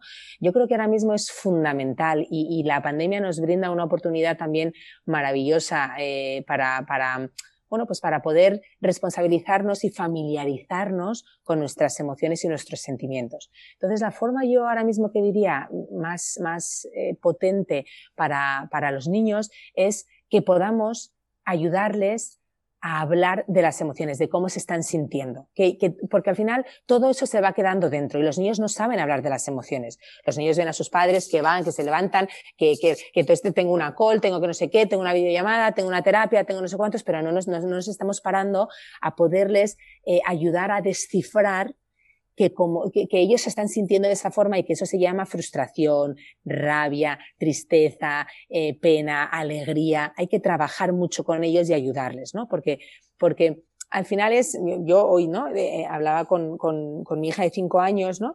Y decía, mamá, pero ¿y por qué no puede, por qué no puedo, por qué no puedo ir a, no me acuerdo qué era, sí, no, es que era el cumpleaños de una amiga suya, de una niña, entonces, pero ¿por qué no puedo ir al cumpleaños? Bueno, pues porque el cumpleaños lo, lo, van a celebrar en familia porque no se pueden hacer fiestas, ya lo sabes, por el COVID. Y entonces, eh, eh, es como que, yo que le explico, no le explico solamente la parte racional de no se puede porque hay personas, porque entonces se contagian y fíjate lo que está pasando. No, yo me paro y voy un pasito más allá. Y en vez de quedarme en esa explicación, le digo, claro, Kika, tú lo que te pasa es que estás triste, ¿verdad? Pues sí, porque se enfada conmigo. Entonces, mamá, pues entonces, pues no juego ya más contigo, ya no juego contigo. Yo digo, claro, Kika. Entonces lo saca en mí, digo, claro, Kika, estás súper enfadada, porque yo soy la que te estoy diciendo que no puedes ir. Entonces, cuando le empiezo a decir que le permito que esté enfadada, que esté frustrada, pues ya ella se queda así, me mira así con esos ojos grandes y es como, entonces ya se pone a llorar. Entonces, claro, pasa a la siguiente fase, a la tristeza. Eso está haciendo su duelo. La primera el enfado, primera fase el duelo. La segunda fase la tristeza. Llora, pues claro, te da pena porque es el cumpleaños de tu amiga y le habías hecho este dibujo, te hubiera encantado dárselo y estás muy triste porque no se lo puedes dar. Entonces ya llora un poquito y ya se vuelve a, ya, pues ya estaba de mamá, ya, pues le doy un abrazo, un achuchón, porque con ella sí que no, no tengo distancias de seguridad. Entonces le doy un achuchón y ya se, ya se queda tranquila y ya seguimos jugando. Entonces, con los niños es muy importante que además ellos que son una, un, un, un libro abierto con, con, sus emociones, en cuanto les sacas un poquito y, se, y les pones palabra lo que les está pasando, ellos ya rápidamente enganchan con ese, con ese lenguaje emocional, ¿no? Y entonces, bueno, pues es como, es como si dijéramos, se van llenando constantemente por esta situación de sentimientos, todos nos está pasando, pero les vamos a ayudar a que lo vayan sacando, a que no se quede con el enfado de, del duelo desde del cumpleaños de su amiga o de la tristeza que le da porque no puede bajar a, ver al abuelo o por las razones que sean, ¿no? Ahora es todo el rato mamá anoche. Eh, se levantó eh, una persona, ¿no? Eh, Mari muy cercana, ¿no? La, una cuidadora que lleva toda la vida viviendo con nosotros, que allí sigue viviendo con mi padre y está confinada, porque como ha dado negativo, pues está confinada y ella ve todos los días a Kika. Y ayer Kika a las 7 de la mañana se levanta, una niña de 5 años que es muy pequeñita, entonces mamá, mamá, entonces voy corriendo, ¿qué pasa Kika, Gordi? Que son las 7 de la mañana, tienes que dormirte, tienes que seguir dormida. Mamá, es que estoy muy triste, muy triste, me da mucha pena que no puedo ver a Mari me dice, ¿no? Y entonces digo, bueno, ya gordita, ya sé qué triste, ¿verdad? Qué penita, pero bueno, falta todavía una semana más, pero venga, duérmete ahora, vale, mamá, pero es que estaba muy triste. Y yo, vale, pues ya está, pues qué gusto es que ya pueda verbalizar y entender lo que le está pasando. Y ya se dio la vuelta, se durmió y se volvió a dormir hasta las ocho y media, ya tan tranquila y a jugar y contenta. Entonces, bueno, yo creo que eso sería un poco el, lo que os diría, ¿no? De, cómo acompañar a los niños en todo este tiempo, ¿no? Poder dedicarles ese tiempo a cómo te sientes, a... Y, y, bueno, como es verdad que muchas veces el problema es que yo estoy muy acostumbrada a hablar de emociones, pero el problema es que, pues seguramente la gente no está acostumbrada a hablar de emociones, pero en Internet te metes y pones lista de sentimientos, pues mm, que yo, yo os, diría, ¿no? Bueno, que podáis sacar, eh, eh, imprimir o, o, simplemente mirarlo en el móvil, lista de sentimientos y que cuando alguien esté un poco triste o, o tal, os sentéis a ver, venga, vamos a sacar la lista de sentimientos y repasando la lista de sentimientos, pues yo tengo esto, tengo decepción, tengo, tengo frustración, tengo tristeza, tengo, y, bueno, que, lo uséis y que aunque en las familias que me, que las personas que me estén escuchando, en sus familias no haya ese lenguaje emocional, eh, es un ejercicio muy bonito y un momento espectacular para empezar a ponerlo en práctica, porque además yo hay veces que cuando mando estos ejercicios a mis pacientes me dicen, mira Carolina, no voy a hacer eso porque van a pensar que estoy chalada. Y llego a casa con mi lista emocional, venga, a ver, vamos a sentarnos a leer eh, cómo sentís hoy. Pues me dicen que no. Pero ahora mismo es un momento perfecto. Oye, mira, estamos cargadísimos de un montón de cosas. O si nos vuelven a, nos están, bueno, espero que nos vuelvan a confinar, pero bueno, si nos vuelven a confinar, se nos van a despertar constantemente más emociones. Pues vamos a tener, vamos a aprovechar esta oportunidad para decir, oye, mira, qué gusto que, que, de, que de la pandemia pues me llevo, que, que, que, he aprendido a gestionarme emocionalmente y encima a, a, a, abrirlo en mi familia y en mis hijos. Carolina, para terminar, tú personalmente, ¿qué has aprendido de esta pandemia? ¿Qué es lo mejor que has vivido en, esto, en este tiempo y que por tanto ves que te ha hecho crecer? Uh -huh. Pues mira, yo eh, eh, me ha encantado, bueno, yo tengo, tengo de, la pandemia, del confinamiento en concreto, me, me, llevo, a pesar de todo lo difícil y doloroso que ha sido, el, el, ha sido un descubrimiento el poder realmente vivir mi día a día trabajando, pero acompañada de mi familia. La verdad que eso ha sido, tengo la suerte de poder eh, haber estado con, con, bueno, pues por, supuesto con mis hijos, ¿no? Y con, con mi marido, pero de, poder haber seguido trabajando mientras veía que mis hijos, ¿no? Estaba de repente haciendo una terapia por videollamada y mi hija, que ya estaba harta, cuatro años por entonces, entonces venía, entonces me, me pintaba ella con sus rotuladores la cara mientras hacía la videollamada, o sea, la verdad que me llevo unos recuerdos muy bonitos de, de, de esos, de esos tiempos tan, tan duros, ¿no? Pero, pero mi, gran aprendizaje, y es que además es, y, y, gracias a Dios lo he seguido manteniendo, es eh, eh, simplificar, ¿no? Lo digo en el, en el, en el libro, ¿no? El, el haber tenido la oportunidad de aprender a vivir sin tener que coger el coche, sin tener que ir a comprarme el, el café que me gusta en la cafetería que me gusta, eh, sin tener que, que bueno, pues que, que a, quedar con una amiga, a tomarme una Coca-Cola con una, con otra, eh, ay, no, es que tengo que ir a ver a no sé quién, o sea, la cantidad de cosas que tenía en mi vida que, he aprendido a vivir sin ellas, que daba por hecho que las necesitaba y que era algo importantísimo en mi vida y que, y que sin embargo he aprendido a vivir en mi día a día con mi familia estrictamente, con la alimentación y con, bueno, pues, pues con lo que había, pues todo el mundo como lo ha ido viviendo, ¿no? Pero yo, lo, yo me lo llevo como un aprendizaje. O sea, he hecho una limpia enorme de un montón de cosas que me he dado cuenta que para mí antes las sentía como imprescindibles y no lo son. Y, bueno, pues, pues poderlo mantener así, ¿no? En esa simplicidad, no nos compliquemos la vida. O sea, hay que aprender a disfrutar con las pequeñitas cosas, ¿no? Y de repente eh, ir caminando con, con pues, pues con, con, mi hija cuando ya podíamos salir, ¿no? Y, y, poder ver de repente una flor y qué maravilla, ¿no? Y poder disfrutarlo. O ese silencio, ¿no? Cuando abríamos las ventanas de nuestra casa y había ese silencio, ¿no? Y poder de verdad disfrutarlo, ¿no? Eh, eh, me, ha, me ha hecho, me ha hecho, bueno, desde luego me ha hecho la vida mucho más sencilla y más feliz.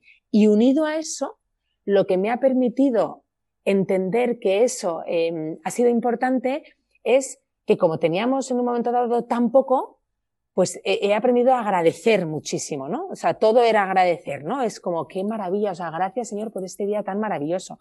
Gracias por, por, por esta sonrisa, gracias por esta llamada. Y sobre todo, en mi caso en concreto, yo he sido una absoluta afortunada de gracias Señor por haber podido acompañar a tantas personas y haberme podido sentir útil e instrumento en este tiempo tan difícil, ¿no? Y, y, porque claro, yo me imagino este ejemplo que me ponías de esta persona que te decía, si es que ya no puedo, no, tengo a mis hijos en mi casa, no puedo encima seguir con mi, mi, acompañamiento a las personas mayores que estaba haciendo, estoy sola en mi casa y no puedo hacer nada, pues es verdad que, que, que yo sí he tenido la suerte de poder, bueno, pues escuchar eh, todas esas ¿no? historias tan, tan difíciles y tan tristes y poder estar ahí con, con, ellos y consolando y acompañando, ¿no? Entonces, bueno, pues yo creo que, que el, agradecer por tanto, ¿no? Y por tan poco, ¿no? Por tan poco que teníamos en esos momentos, pero por tan cosas tan importantes, para mí ha sido, ha sido dos, dos aprendizajes que me llevo, simplificar y agradecer. Carolina López Ibor, psicóloga y directora reactiva López Ibor, muchísimas gracias por acompañarnos y sobre todo por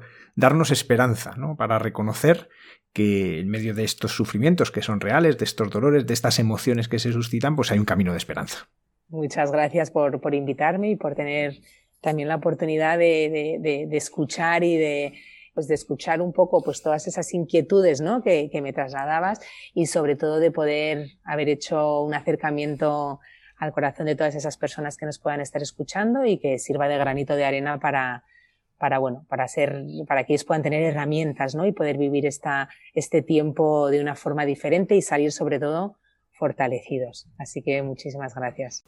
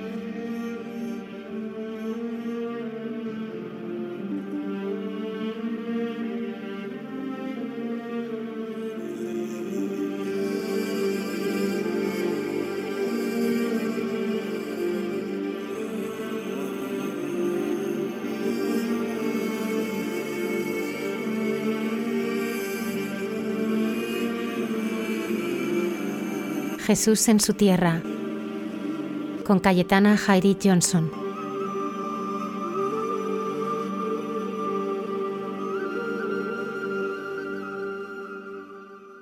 Buenas noches de paz y bien, queridos amigos de esta sección llamada Jesús en su tierra de Radio María. Y eh, el programa de hoy eh, voy a comenzar leyendo eh, un pasaje de Levítico capítulo 12. Habló Adonai a Moisés diciendo, Habla a los hijos de Israel y diles, la mujer cuando conciba y dé a luz varón, será inmunda siete días, conforme a los días de su menstruación, será inmunda, y al octavo día se circuncidará al niño. Mas ella permanecerá treinta y tres días, purificándose de su sangre, ninguna cosa santa tocará, ni vendrá al santuario hasta cuando sean cumplidos los días de su purificación y si diere luz a una hija, será inmunda dos semanas, conforme a su separación, y sesenta y seis días estará purificándose de su sangre. Cuando los días de la purificación fuesen cumplidos por hijo o por hija, traerá un cordero de un año para holocausto, o un palomino o una tórtola para expiación a la puerta del tabernáculo de reunión al sacerdote y él los ofrecerá delante del Señor y hará expiación por ella, y será limpia del flujo de su sangre. Esta da ley para la que diere a luz hijo o hija. Y si no tiene lo suficiente para un cordero, tomará entonces dos tórtolas o dos palominos, uno para holocausto y otro para expiación, y el sacerdote hará expiación por ella y será limpia. Os leo este pasaje especialmente porque ahora este fin de semana coincide el 2 de febrero con la celebración que se suele realizar en la Iglesia Cristiana Católica de la fiesta de la Candelaria en España, una celebración popular para conmemorar la presentación de Jesús en el templo. Como os he leído en este, en este eh, capítulo de Levítico, eh, tenemos un texto sacerdotal y os comentaba expresamente cuestiones y, trasuntos que hay detrás del sacerdocio en el antiguo Israel y precisamente esta costumbre de eh, mujeres y de recién nacidos, sean niños o niñas, eh, tenían una pauta muy marcada y muy bien tasada en los tiempos que vive la Sagrada Familia en ese siglo I. Es un texto eminentemente sacerdotal, como os comentaba, ¿no? esta, esta clase ¿no? sacerdotal de origen levítico eh, con el apellido Cohen y con el apellido Leví, que, perdura ¿no? entre actuales eh, judíos a lo largo y ancho del mundo. Y como este fin de semana tenemos esta celebración tan especial de la presentación de Jesús en el templo el 2 de febrero, que coincide con esta fiesta popular española de la Candelaria, pues os voy a comentar aspectos de lo que representa estas, estos dos momentos eh, especiales desde la eh, circuncisión del varón en el judaísmo y lo que implica también la purificación de la mujer después de haber eh, dado a luz y esta presentación de Jesús en el templo. Sabemos, ¿no? por la tradición judía la importancia de la circuncisión y es una costumbre que no es solo y exclusiva del pueblo de Israel, sino que también tenemos una historia larguísima de circuncisiones en las culturas del mundo de la antigüedad próximo oriental y en, y en otros pueblos. Y eh, pues hay un fuerte sentimiento para empezar de forma ritual detrás de todas las circuncisiones que ha habido en Egipto y en otros pueblos vecinos a Israel y también por un fuerte sentimiento profiláctico e higiénico ¿no? para proteger eh, pues estas partes tan sensibles de, los hombres y ya de manera formal en la Biblia sabemos que eh, el primer eh, la primera circuncisión que tenemos del relato bíblico pues es la que va a realizar el patriarca Abraham ya una vez que eh, es conducido por Dios a la tierra prometida y entonces hay eh, como primera señal del pacto que establece Dios con Israel o con ese Israel más temprano a través del patriarca Abraham, pues es precisamente la circuncisión. Y Abraham pues tiene que circuncidar no solamente a su propia persona, sino a todos los varones de su tribu, desde los más grandes a los más pequeñitos. En pura clave simbólica, independiente ya de cuestiones higiénicas, pues un pacto así, de este nivel, un pacto de sangre, porque no deja de ser que es un pacto de sangre, pues es el que marca y define a todo judío. Y de hecho, en la doctrina y en, la, y en el espíritu hebreo, pues quien no realiza esta circuncisión también está cortado de ser ese pueblo santo o pueblo de Israel. También de manera simbólica la circuncisión, que en hebreo se llama Berit Mila, ¿no? el pacto o la alianza de la circuncisión, pues eh, tiene fuertes resonancias desde el punto de vista simbólico en la Biblia. Y, por ejemplo, en el lenguaje profético, además de Ezequiel, que se me viene ahora a la mente, pues tenemos la referencia de Jeremías 9:25, ya estamos en puertas de lo que es la gran, eh, la, gran deportación que va a producirse bajo eh, los babilonios de Nabucodonosor II, ¿no? en estas fechas del 587 antes de era cristiana, pues el propio profeta Jeremías nos dice en este capítulo 9 y verso 25, He aquí que vienen los días, declara el Señor, en que castigaré a todo el que esté circuncidado solo en la carne.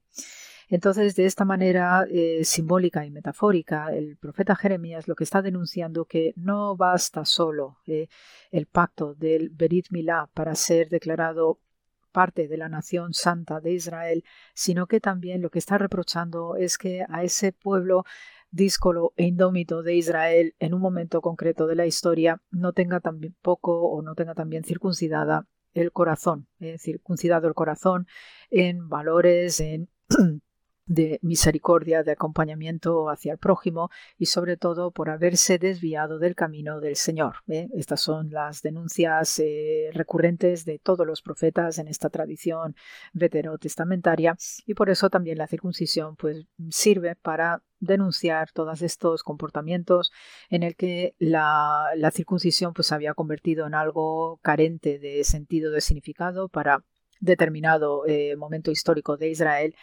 Y tanto es así que también, eh, echando el ojo atrás en el tiempo, al grupo del Éxodo, a todos los hijos que nacieron mientras Israel estuvo 40 años en el desierto después de salir de Egipto, pues también hubo ahí una especie como de, de digamos, de castigo, entre comillas, por el cual, pues aunque los hebreos que salieron de Egipto estaban todos circuncidados, pero a los hijos que nacieron en esos cuarenta años en el desierto, donde hubo de todo y hasta un punto de apostasía en el momento que se hizo ese culto al becerro de oro, porque ya desconfiaban de lo que estaría haciendo Moisés ahí en el Sinaí, pues eh, hubo este detalle ¿no? de tipo castigo por el cual esos varones que nacieron en el desierto no fueron circuncidados. Es decir, que también hay una acción simbólica en la ausencia de circuncisión en esos hijos del desierto precisamente porque no estaban preparados o no habían sido, digamos, purificados correctamente en el alma por estas apostasías y estos momentos quizás de rebelión que tenían los hijos de Israel mientras estaban eh, vagando por el desierto. Y entonces es un vacío digamos simbólico en lo que era la práctica ritual de la circuncisión como pacto con Dios según eh, lo que había se había establecido con eh, el patriarca Abraham y ya todos sus descendientes. Entonces era una manera ya os digo simbólica de, de expresar ese rechazo a esa generación que salió de Egipto y de de hecho va a ser la generación que no va a entrar a la tierra prometida, sino la siguiente, la que con Josué pues eh, va a tomar eh, lo que es el antiguo Canaán y a Josué pues con esos hijos que nacieron en el desierto y que no fueron circuncidados ya cuando cruzaron el río Jordán y ya establece, ¿no? Todo el mundo de las antiguas tribus de Israel se recolocan en sus sitios naturales en el antiguo Canaán. Entonces ahí sí, Josué se dedica a circuncidar a todos aquellos que no habían sido circuncidados en el desierto. Así que son también comportamientos y, acciones simbólicas al hilo de lo que representa este hecho físico de la eh, circuncisión. Después, eh, en este periodo, ¿no? Eh, de, desde que una mujer da luz hace a los ocho días la circuncisión y después debe de estar también 40 días en plena fase de purificación después del parto, eso que llamamos popularmente entre las mujeres la cuarentena, pues eh, también os he leído en esta cita del Levítico como cuando nace una niña la mujer debe esperar 14 eh, días más ¿no? para ir cumpliendo eh, su fase de primera purificación ritual y también debe extender hasta prácticamente 80 días el resto de la purificación, duplicar el 40, ¿no? hacerlo, convertirlo en, en 80 en el caso de que naciera una niña. No se veía el nacimiento de una niña como un castigo, nunca. Eh, de hecho, ya os he comentado en más de una ocasión que el nacimiento de, de, hijos en el judaísmo pues es algo de gran valor, sean niños o niñas no se contempla el aborto bajo ningún concepto y es una bendición lo que venga.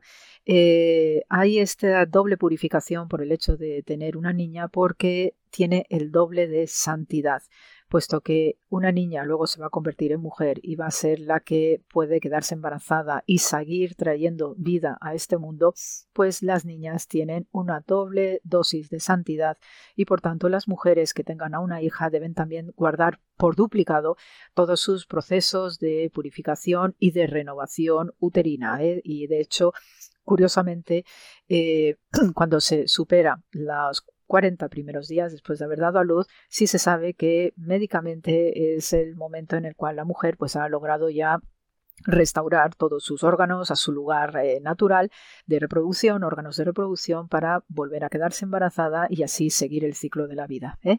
Entonces, todas estas eh, cositas que a veces leemos en la Biblia y parece que, o aparentemente, no da a entender que las niñas, pues es algo, digamos, maldito el tener una niña. No es así en el judaísmo y hay que leerlo también con esta perspectiva y esta enseñanza eh, bonita y preciosa al mismo tiempo, ¿no? Y llena de ternura. Eh, luego ya el acontecimiento final que cierra ¿no? esta purificación de la cuarentena en el caso de haber tenido un varón, en el judaísmo consistía, y sobre todo en época en que vive la Sagrada Familia, en esta presentación del niño o la niña también en el templo, porque a las niñas también se las presentaba en el templo y así pues eh, se daba, ¿no? Obviamente como práctica ritual fundamental también dentro del pueblo de Israel. Y eh, en esta primera cuarentena, en el caso de tener varón, pues la madre no solamente debía hacer su ofrenda, ¿no? Bajo la forma de un sacrificio de algún animalico y si no tenía capacidad pues para comprar un animal de cuatro patas, ¿no?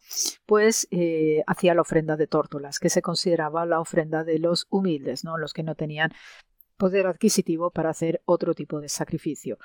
Al mismo tiempo, pues eh, la madre que había tenido un varón, pues llevaba a su hijo ¿no? a presentarlo al sacerdote ahí en el, en el santuario, en este caso en el templo de Jerusalén, que es el gran punto ¿no? de la vida espiritual de todo judío de entonces.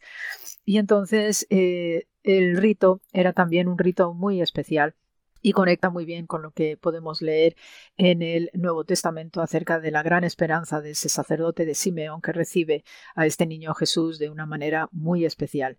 Eh, de hecho, en esta eh, ceremonia de presentación del niño en el templo también tiene un sentido muy especial de cara al sacerdocio y ya la semana pasada pues sí os estuve comentando aspectos del sacerdocio en Israel.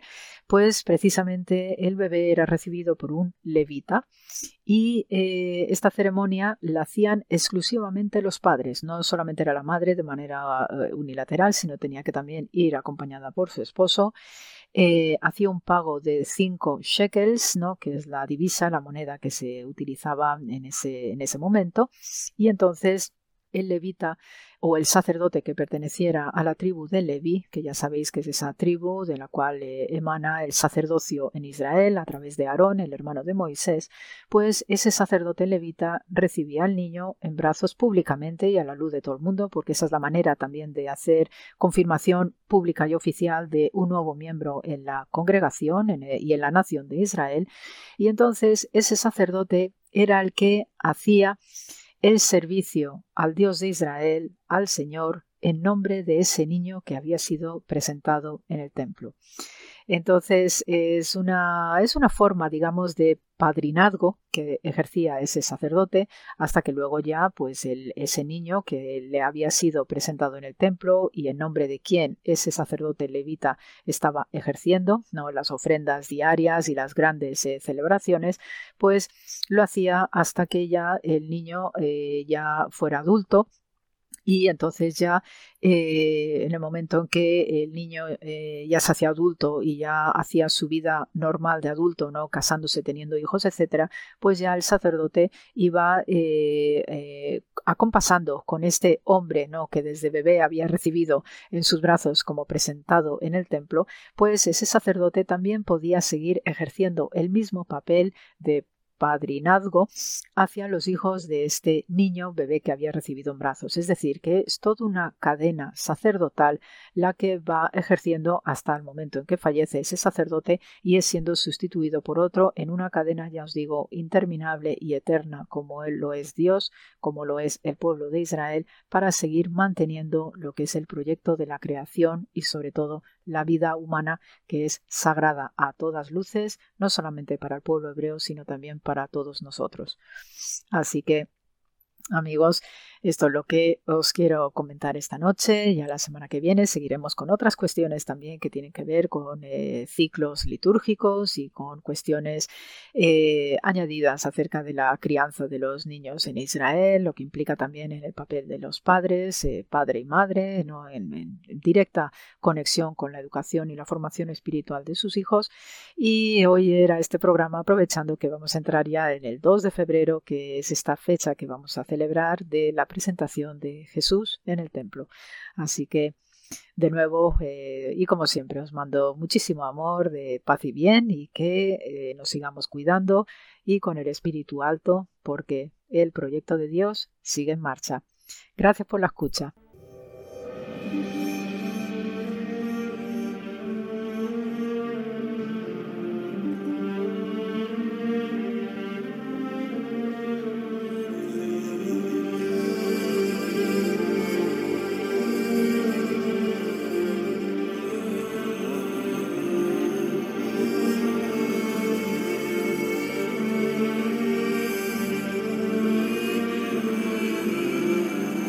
Jesús en su tierra, con Cayetana Jairi Johnson.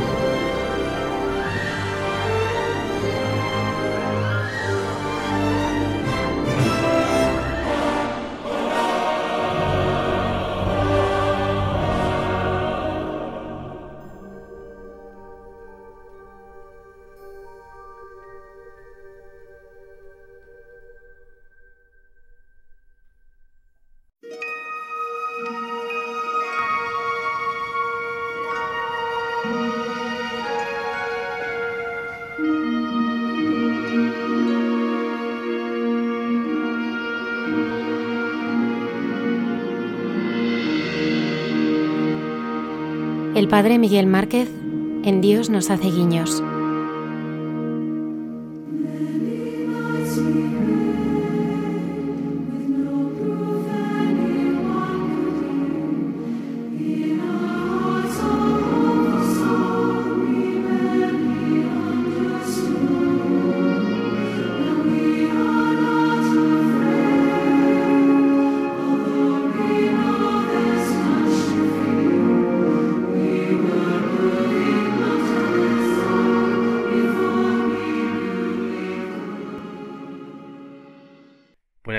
A todos, a todas las personas que escucháis en esta hora, en este momento, y quiero transmitir un mensaje de, cercanía, de, de confianza en medio de la confusión, en medio del desconcierto.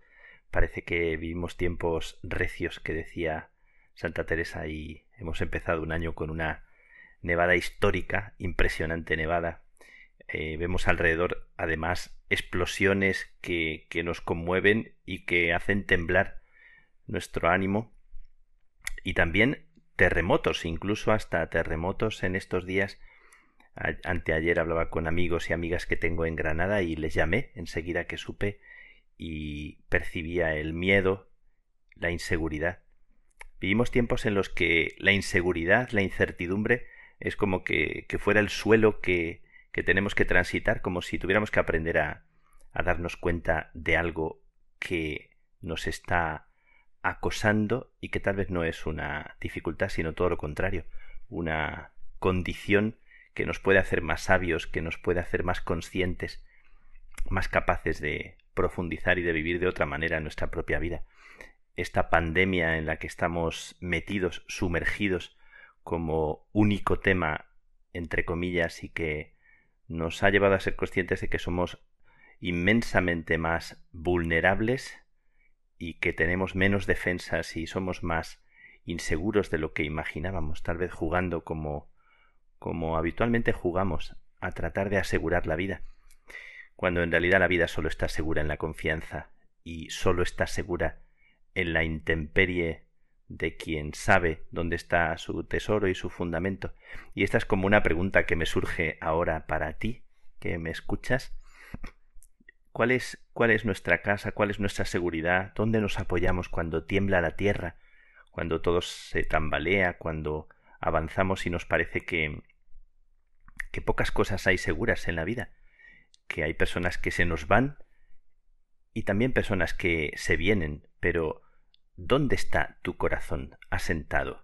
¿Cuál es el lugar que, que te da refugio? Es una pregunta que me acosa en medio del miedo. Estos días escucho mucho de las personas hablar del miedo y de la inseguridad.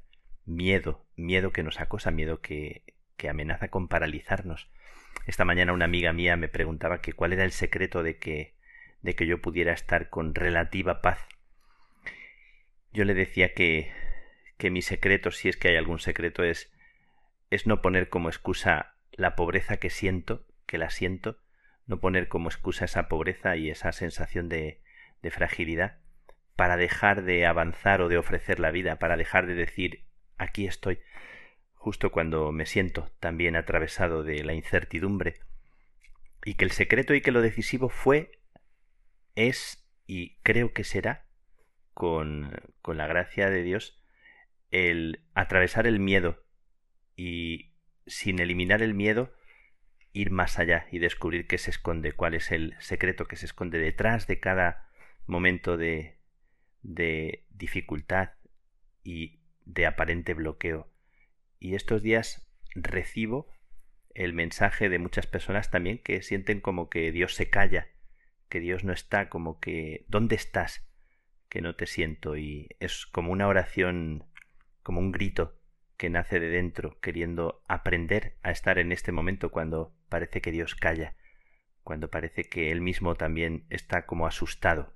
Parece una herejía decir esto, pero como si Dios mismo guardara silencio, acurrucado, como si Él mismo esperara que alguien cuidara o protegiera su propio corazón herido en cada corazón herido Así siento yo a Dios cuando celebro la Eucaristía, como queriendo acogerle y acurrucarle en mi propio pecho, sintiendo que, que es mi vida temblando la que se acurruca en él, la que se deja sostener y se deja abrazar por él, pero también ese Dios en cada persona que tiembla eh, es un Dios que está esperando que yo, con mi inseguridad y mi miedo, no me eche atrás, aunque tiemble, un paso al frente.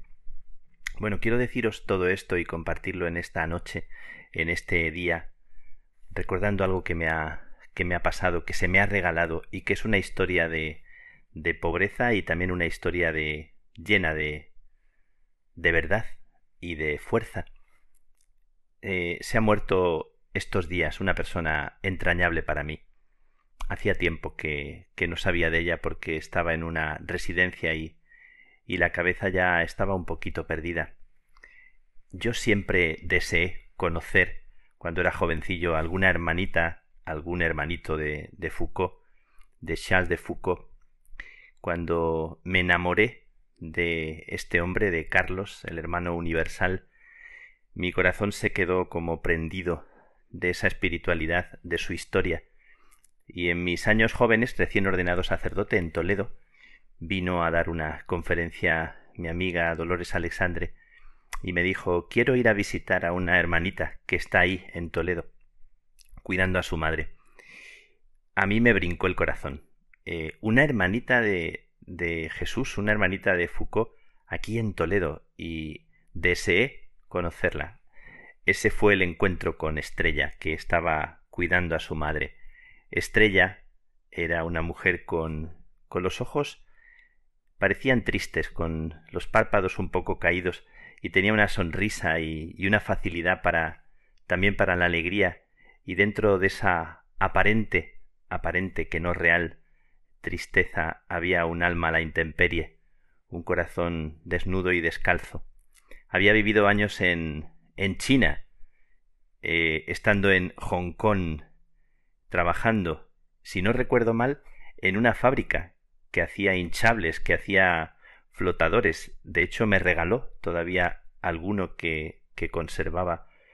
Y Estrella era una mujer orante, una contemplativa, luchadora. Vino a Toledo y, y estando ahí cuidando a su madre durante años, en un trabajo paciente y escondido, me reveló su historia, la historia de, de una hermanita de Jesús que hace el trabajo y la pastoral que siempre me ha sobrecogido, siempre me ha estremecido, la pastoral sin brillo de los hermanitos y las hermanitas, trabajando en medio del mundo, siendo evangelio, siendo presencia de Jesús, sin hacer ningún alarde ni ningún afán de adoctrinar, sin ningún interés por predicar a las masas, sino solamente siendo presencia invisible en medio de, de los más pobres o, o de las personas más normales, siendo personas que ahí son testimonio con su oración, con su entrega, con su vida, siendo semilla que se entierra. Siempre me, me atrajo profundamente esta, esta espiritualidad. Y Estrella llegó a Toledo y se dedicó a lo que en ese momento Dios le pidió, que era atender a su madre y estar en, en aquella casita de Toledo, cuidándola, mimándola, limpiándola, y de paso, en los ratitos que tenía, pues se venía y charlábamos, charlábamos ratos sin fin y compartíamos tanta vida. En esa época ella conoció a una familia de de kinkis, kinkis que son una especie de gitanos, no voy a explicar ahora porque aquí en España sí se conoce lo que son kinkis, pero en otros lugares no, pero una familia que vivía en una furgoneta, vivían eh, bastantes hijos y, y los padres en una furgoneta, y ahí pues de, de la chatarra y de otras cosas pues vivían y, tiraban como podía. Estrella se peleó con todos los todas las personas que tuvo que pelearse con todas las autoridades, con todas las instituciones, con un tesón, con una fuerza, con una eh, tenacidad admirable de una persona humilde que no tenía nada que perder. Y consiguió que tuvieran su casita, consiguió educación para ellos.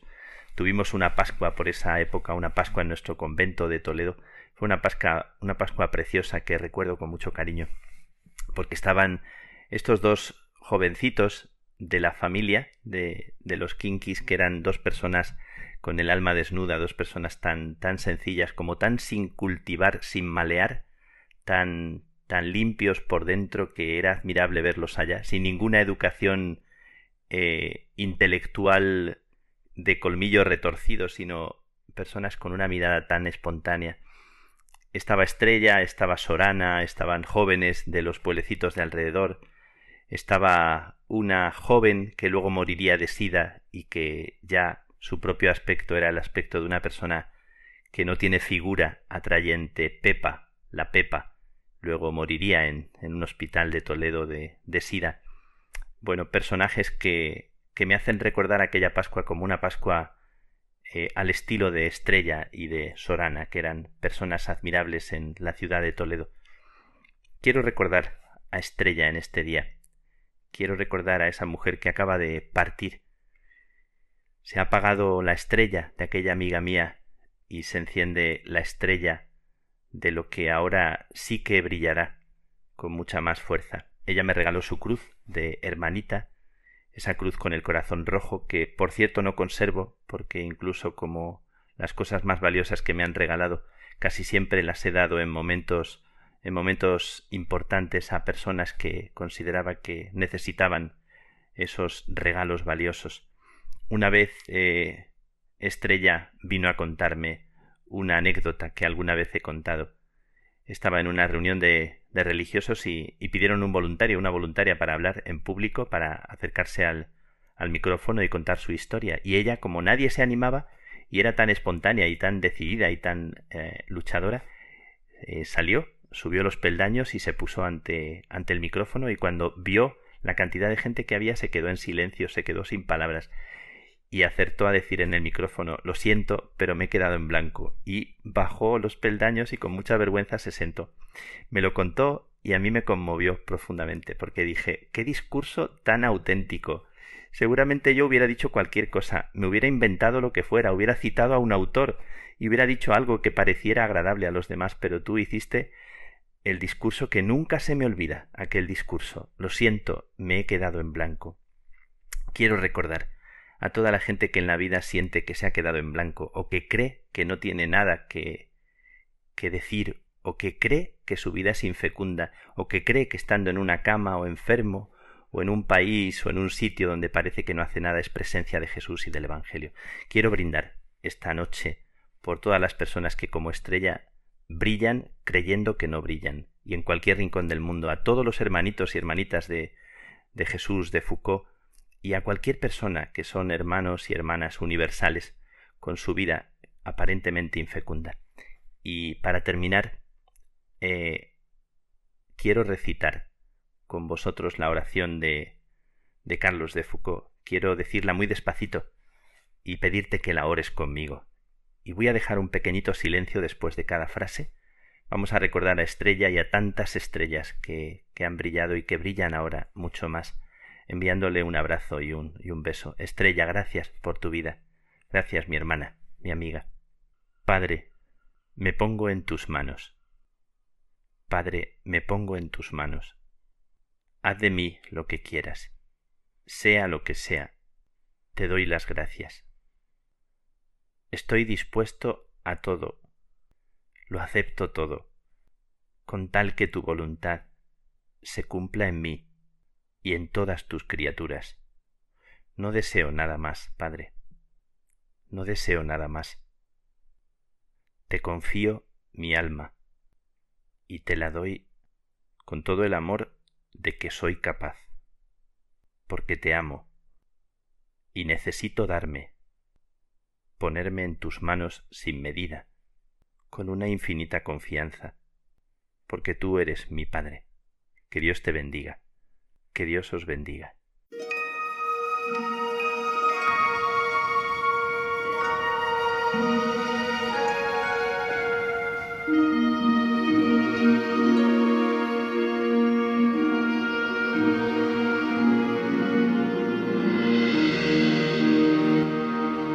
El padre Miguel Márquez en Dios nos hace guiños.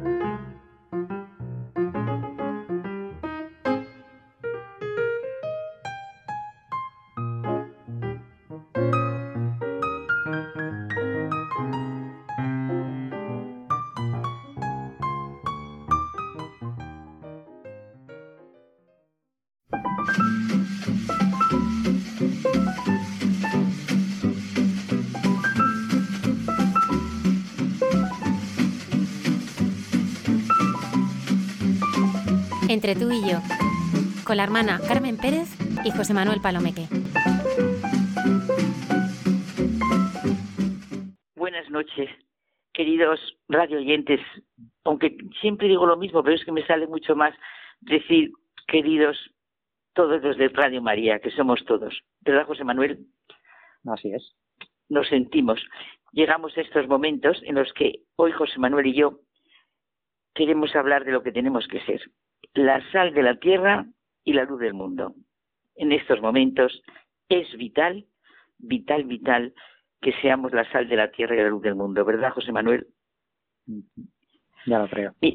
mira, entre los libros que manejo diariamente, pues está el libro El Evangelio 2021, que tiene unos eh, textos del Papa y después otro del que lo hace. Bueno, pues lo importante, cada día me leo como para alimentarme los nombres de los santos que nos presenta. La verdad es que creo que no hace mucho que lo hago, pero es que me hace bien. Pues mira, esta semana precisamente ha sido la celebración de la fiesta de mi fundador, el sacerdote San Enrique de Oso, con quien ya hemos estado tú y yo en estos ratos. Sí, ya lo bueno, ¿verdad? Hemos disfrutado. Y también ese mismo día el de la Virgen Santa Ángela de Médicis, San Julián Mártir, Abad. Oye, es una buenísima noticia empezar así cada mañana. Ese es el periódico. Antes de empezar los laudes, no es que yo lea el periódico, leo este periódico de Santos. Sí, ese periódico, ese medio de comunicación que se publica regularmente para dar cuenta de los sucesos más relevantes de la actualidad. ¿Ya? Y no es una buenísima noticia esa juventud de lo eterno que tienen los santos, ese ver tangiblemente lo que nos dijo Jesús que fuéramos. En ellos lo vemos, la sal de la tierra y la luz del mundo. Tú, José Manuel, me has comunicado muy intensamente la devoción que tienes al Padre Pío. Y ya sabes que hago diariamente la novena, que, que ya no es una novena, porque es una oración que hago diaria al corazón de Jesús. Pero es que esta semana ha sido muy especial, como te he dicho, personalmente para mí, pero mucho. El domingo fue domingo, es verdad, pero fue el día 24 y fue San Francisco de Sales. Luego la conversión de San Pablo, San Enrique de Osó, Santo Tomás de Aquino. A San Francisco de Sales, bueno, hay más santos, pero yo me centro en estos cuatro. A San Francisco de Sales llegué por mi fundador. Es que he dicho estos cuatro nombres porque son muy vitales y muy cercanos para mí. Eh, me ayudan mucho en mi vida diaria. Su encuentro con Jesucristo, sus experiencias, sus sentibles que realmente son sal de la tierra y luz del mundo, que con ellos, por sentirse hijos de Dios, nos viene a través de ellos el reino de Dios. Pues esto es la gran familia de la Iglesia y será estupendo que nos aficionemos a santos como a ti te pasa con San, San Pío. Sí, es que la verdad es que eh, los santos son, como dice tu fundador, ¿no? Son eh, intercesores, son amigos de Dios que nos han precedido y pueden ayudar al cristiano con su valimiento. Y yo creo de verdad que es que es necesario invocarlos con confianza, estar eh, tener un trato con ellos, pues como cuando necesitas algo, ¿no? Y, le dices a un amigo, oye, a ver si me puedes echar una mano con esto, pues, pues los santos están ahí también para, para, para ayudarnos, ¿no? Y, y, hablar y decir, oye, pues a ver si me puedes echar una mano con esto, hombre, tal. Y ayudan, es, que, es que ayudan. Claro. Y conocemos su experiencia de encuentro con Jesucristo y nos hacen sentir esos elementos extraídos de la naturaleza y la cotidianidad de la vida que Jesús emplea para hacernos sentir su reino. De esos dos elementos me refiero a la sal y a la luz. Pues con esos dos elementos Jesús hace la comparación para hacernos sentir nuestra condición de hijos de Dios, nuestro sentido de la vida, nuestra misión. O sea, los hijos de Dios, pues la sal sirve para dar sabor y la luz para iluminar. Eso tenemos que ser los hijos de Dios. O sea, así ir por la vida, el Papa Francisco nos dice mucho que no tengamos una fe light. Por cierto, ahora recuerdo un libro buenísimo que seguro que conoces del doctor Enrique Rojas, un gran psiquiatra que me hace muchísimo bien, El hombre light. Sí, yo eh, recuerdo que yo he leído ese libro y, la verdad es que hace una descripción ¿no? del hombre de hoy, pues como aquel que no sabe dónde va, una vida sin valores, relativista, hedonista, sin fe, sin vivir para los verdaderos anhelos y deseos del corazón. ¿eh? Es todo lo contrario de lo que significan los santos, si nos fijamos. Sal y luz de la tierra, personas que han sabido ver sus propias necesidades y problemas y por eso han visto las necesidades y problemas de los demás y los han considerado suyos y se han esforzado en darle solución. Y en esto, en esto el Padre Pío, ahora que estoy releyendo alguno, alguno de los libros que tengo por aquí, eh, eh, claro, los, santos no son esas personas que, que fueron, ay, que, que eran todo como de regalito. No, no, no, no, no. Son personas que sobre todo se esforzaron y cargaron sobre sus hombros con los problemas de los demás para darle solución. Claro, claro. Por eso lo que cuenta es poner en el centro de nuestra vida, como hicieron ellos, a Jesucristo. De manera que nuestra identidad se caracteriza esencialmente por el encuentro, porque todos los que hemos nombrado es el encuentro, por la comunión con Cristo y con su palabra. A su luz, cualquier otro valor se recupera y a la vez se purifica de escorias. Somos luz y sal. Es que es precioso lo que buscó Jesús. Comunicamos la alegría del Evangelio, pues cuando nos pasa como a los santos. Y, y vamos, podemos empezar desde el comienzo del cristianismo hasta nuestros días. Es la gran realidad que nos dice Benedicto XVI en su carta encíclica, que Dios es amor. Yo este texto creo que me lo tendría que decir casi cada día no se comienza a ser cristiano por una decisión ética, todos esos críticos que dicen eso, no señor, o una gran idea, de ninguna manera, sino por el encuentro con un acontecimiento, con una persona que da un nuevo horizonte a la vida y con ello una orientación decisiva. En su Evangelio Juan había expresado este acontecimiento con las siguientes palabras. Tanto amó Dios al mundo que entregó a su Hijo único para que todos los que creen en Él tengan vida eterna. Precisamente, ahora también se nos está comunicando en la palabra de Dios el encuentro de todos los primeros discípulos de Jesús. Lo sabemos. En el cristianismo llamamos apóstoles a los enviados. Eso significa en griego apóstoles. Hombres escogidos por Jesús para que fueran pescadores de hombres, para multiplicar su presencia y propagar su evangelio.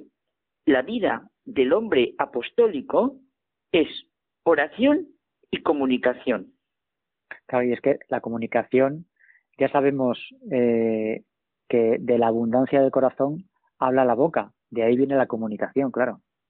Qué bien traído, ese refrán nuestro, es verdad.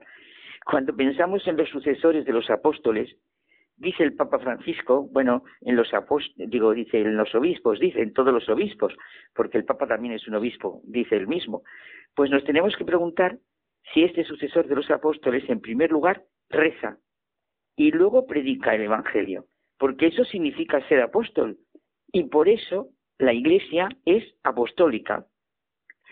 Y claro, la misión de la Iglesia es ser apostólica, y como todos somos Iglesia, cada uno en nuestra vida, con nuestra vocación concreta, en nuestra situación y circunstancia, hemos de ser apóstoles.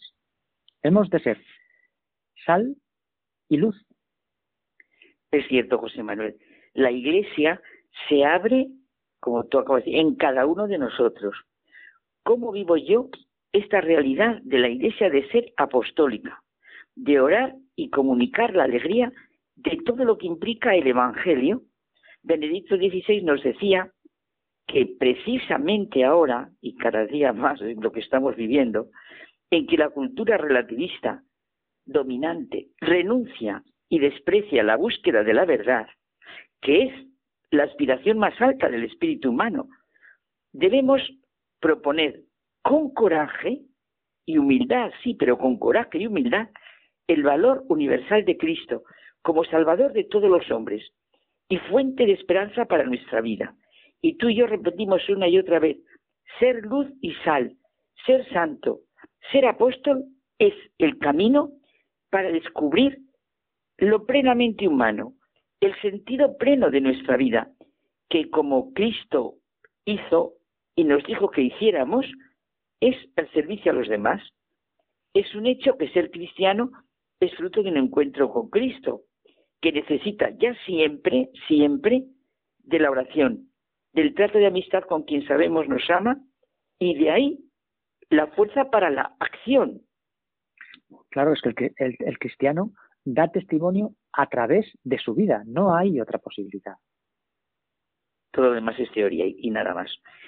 Ahora, cuidado, como dice Henry Olivac, testimonio y apostolado son reemplazados demasiado a menudo por el proselitismo y la propaganda. No, no, tú hablabas de testimonio, no de proselitismo ni de propaganda. No, no, Somos apóstoles, claro, cuando alcanzamos el corazón de la persona, cuando, como tú decías, hablamos de la abundancia de nuestro corazón.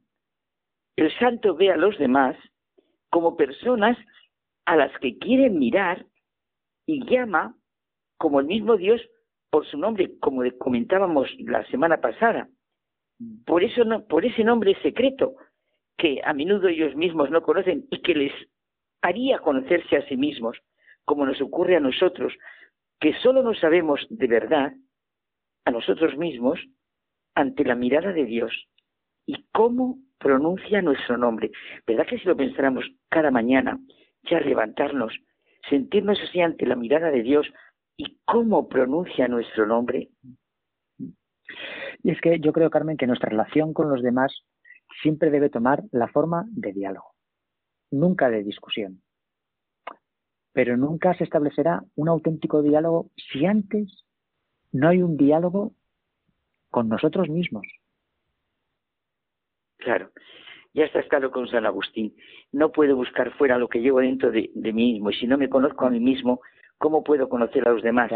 La realidad del apóstol y la de la vocación son hermanas. Cada uno somos apóstol según nuestra propia vocación. Tú en la tuya y yo en la mía. Solo el lenguaje de la fe engendra fe como solo el lenguaje de la caridad engendra caridad.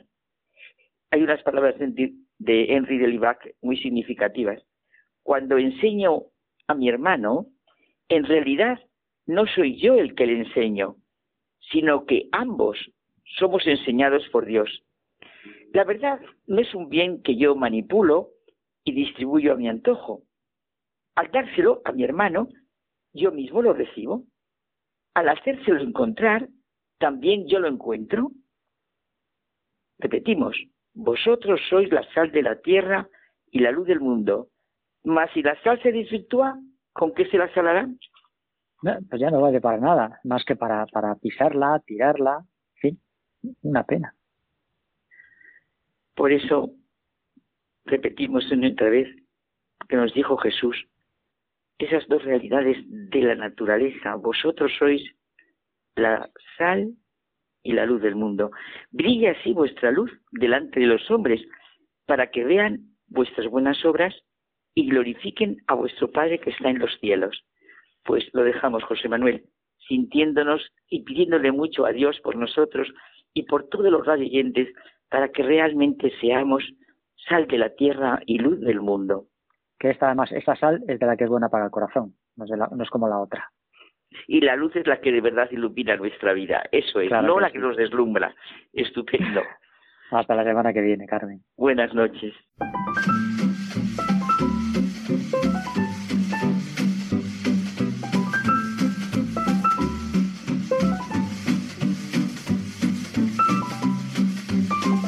Entre tú y yo, con la hermana Carmen Pérez y José Manuel Palomeque.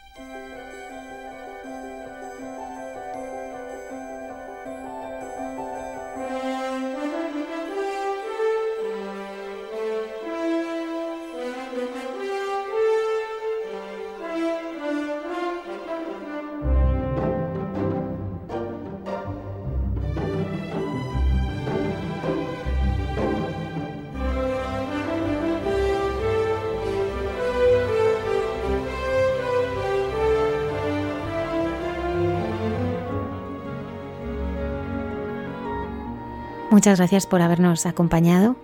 Os recordamos que podéis descargar los podcasts del programa en la página web de Radio María. Que tengáis una feliz semana. Gracias por estar ahí.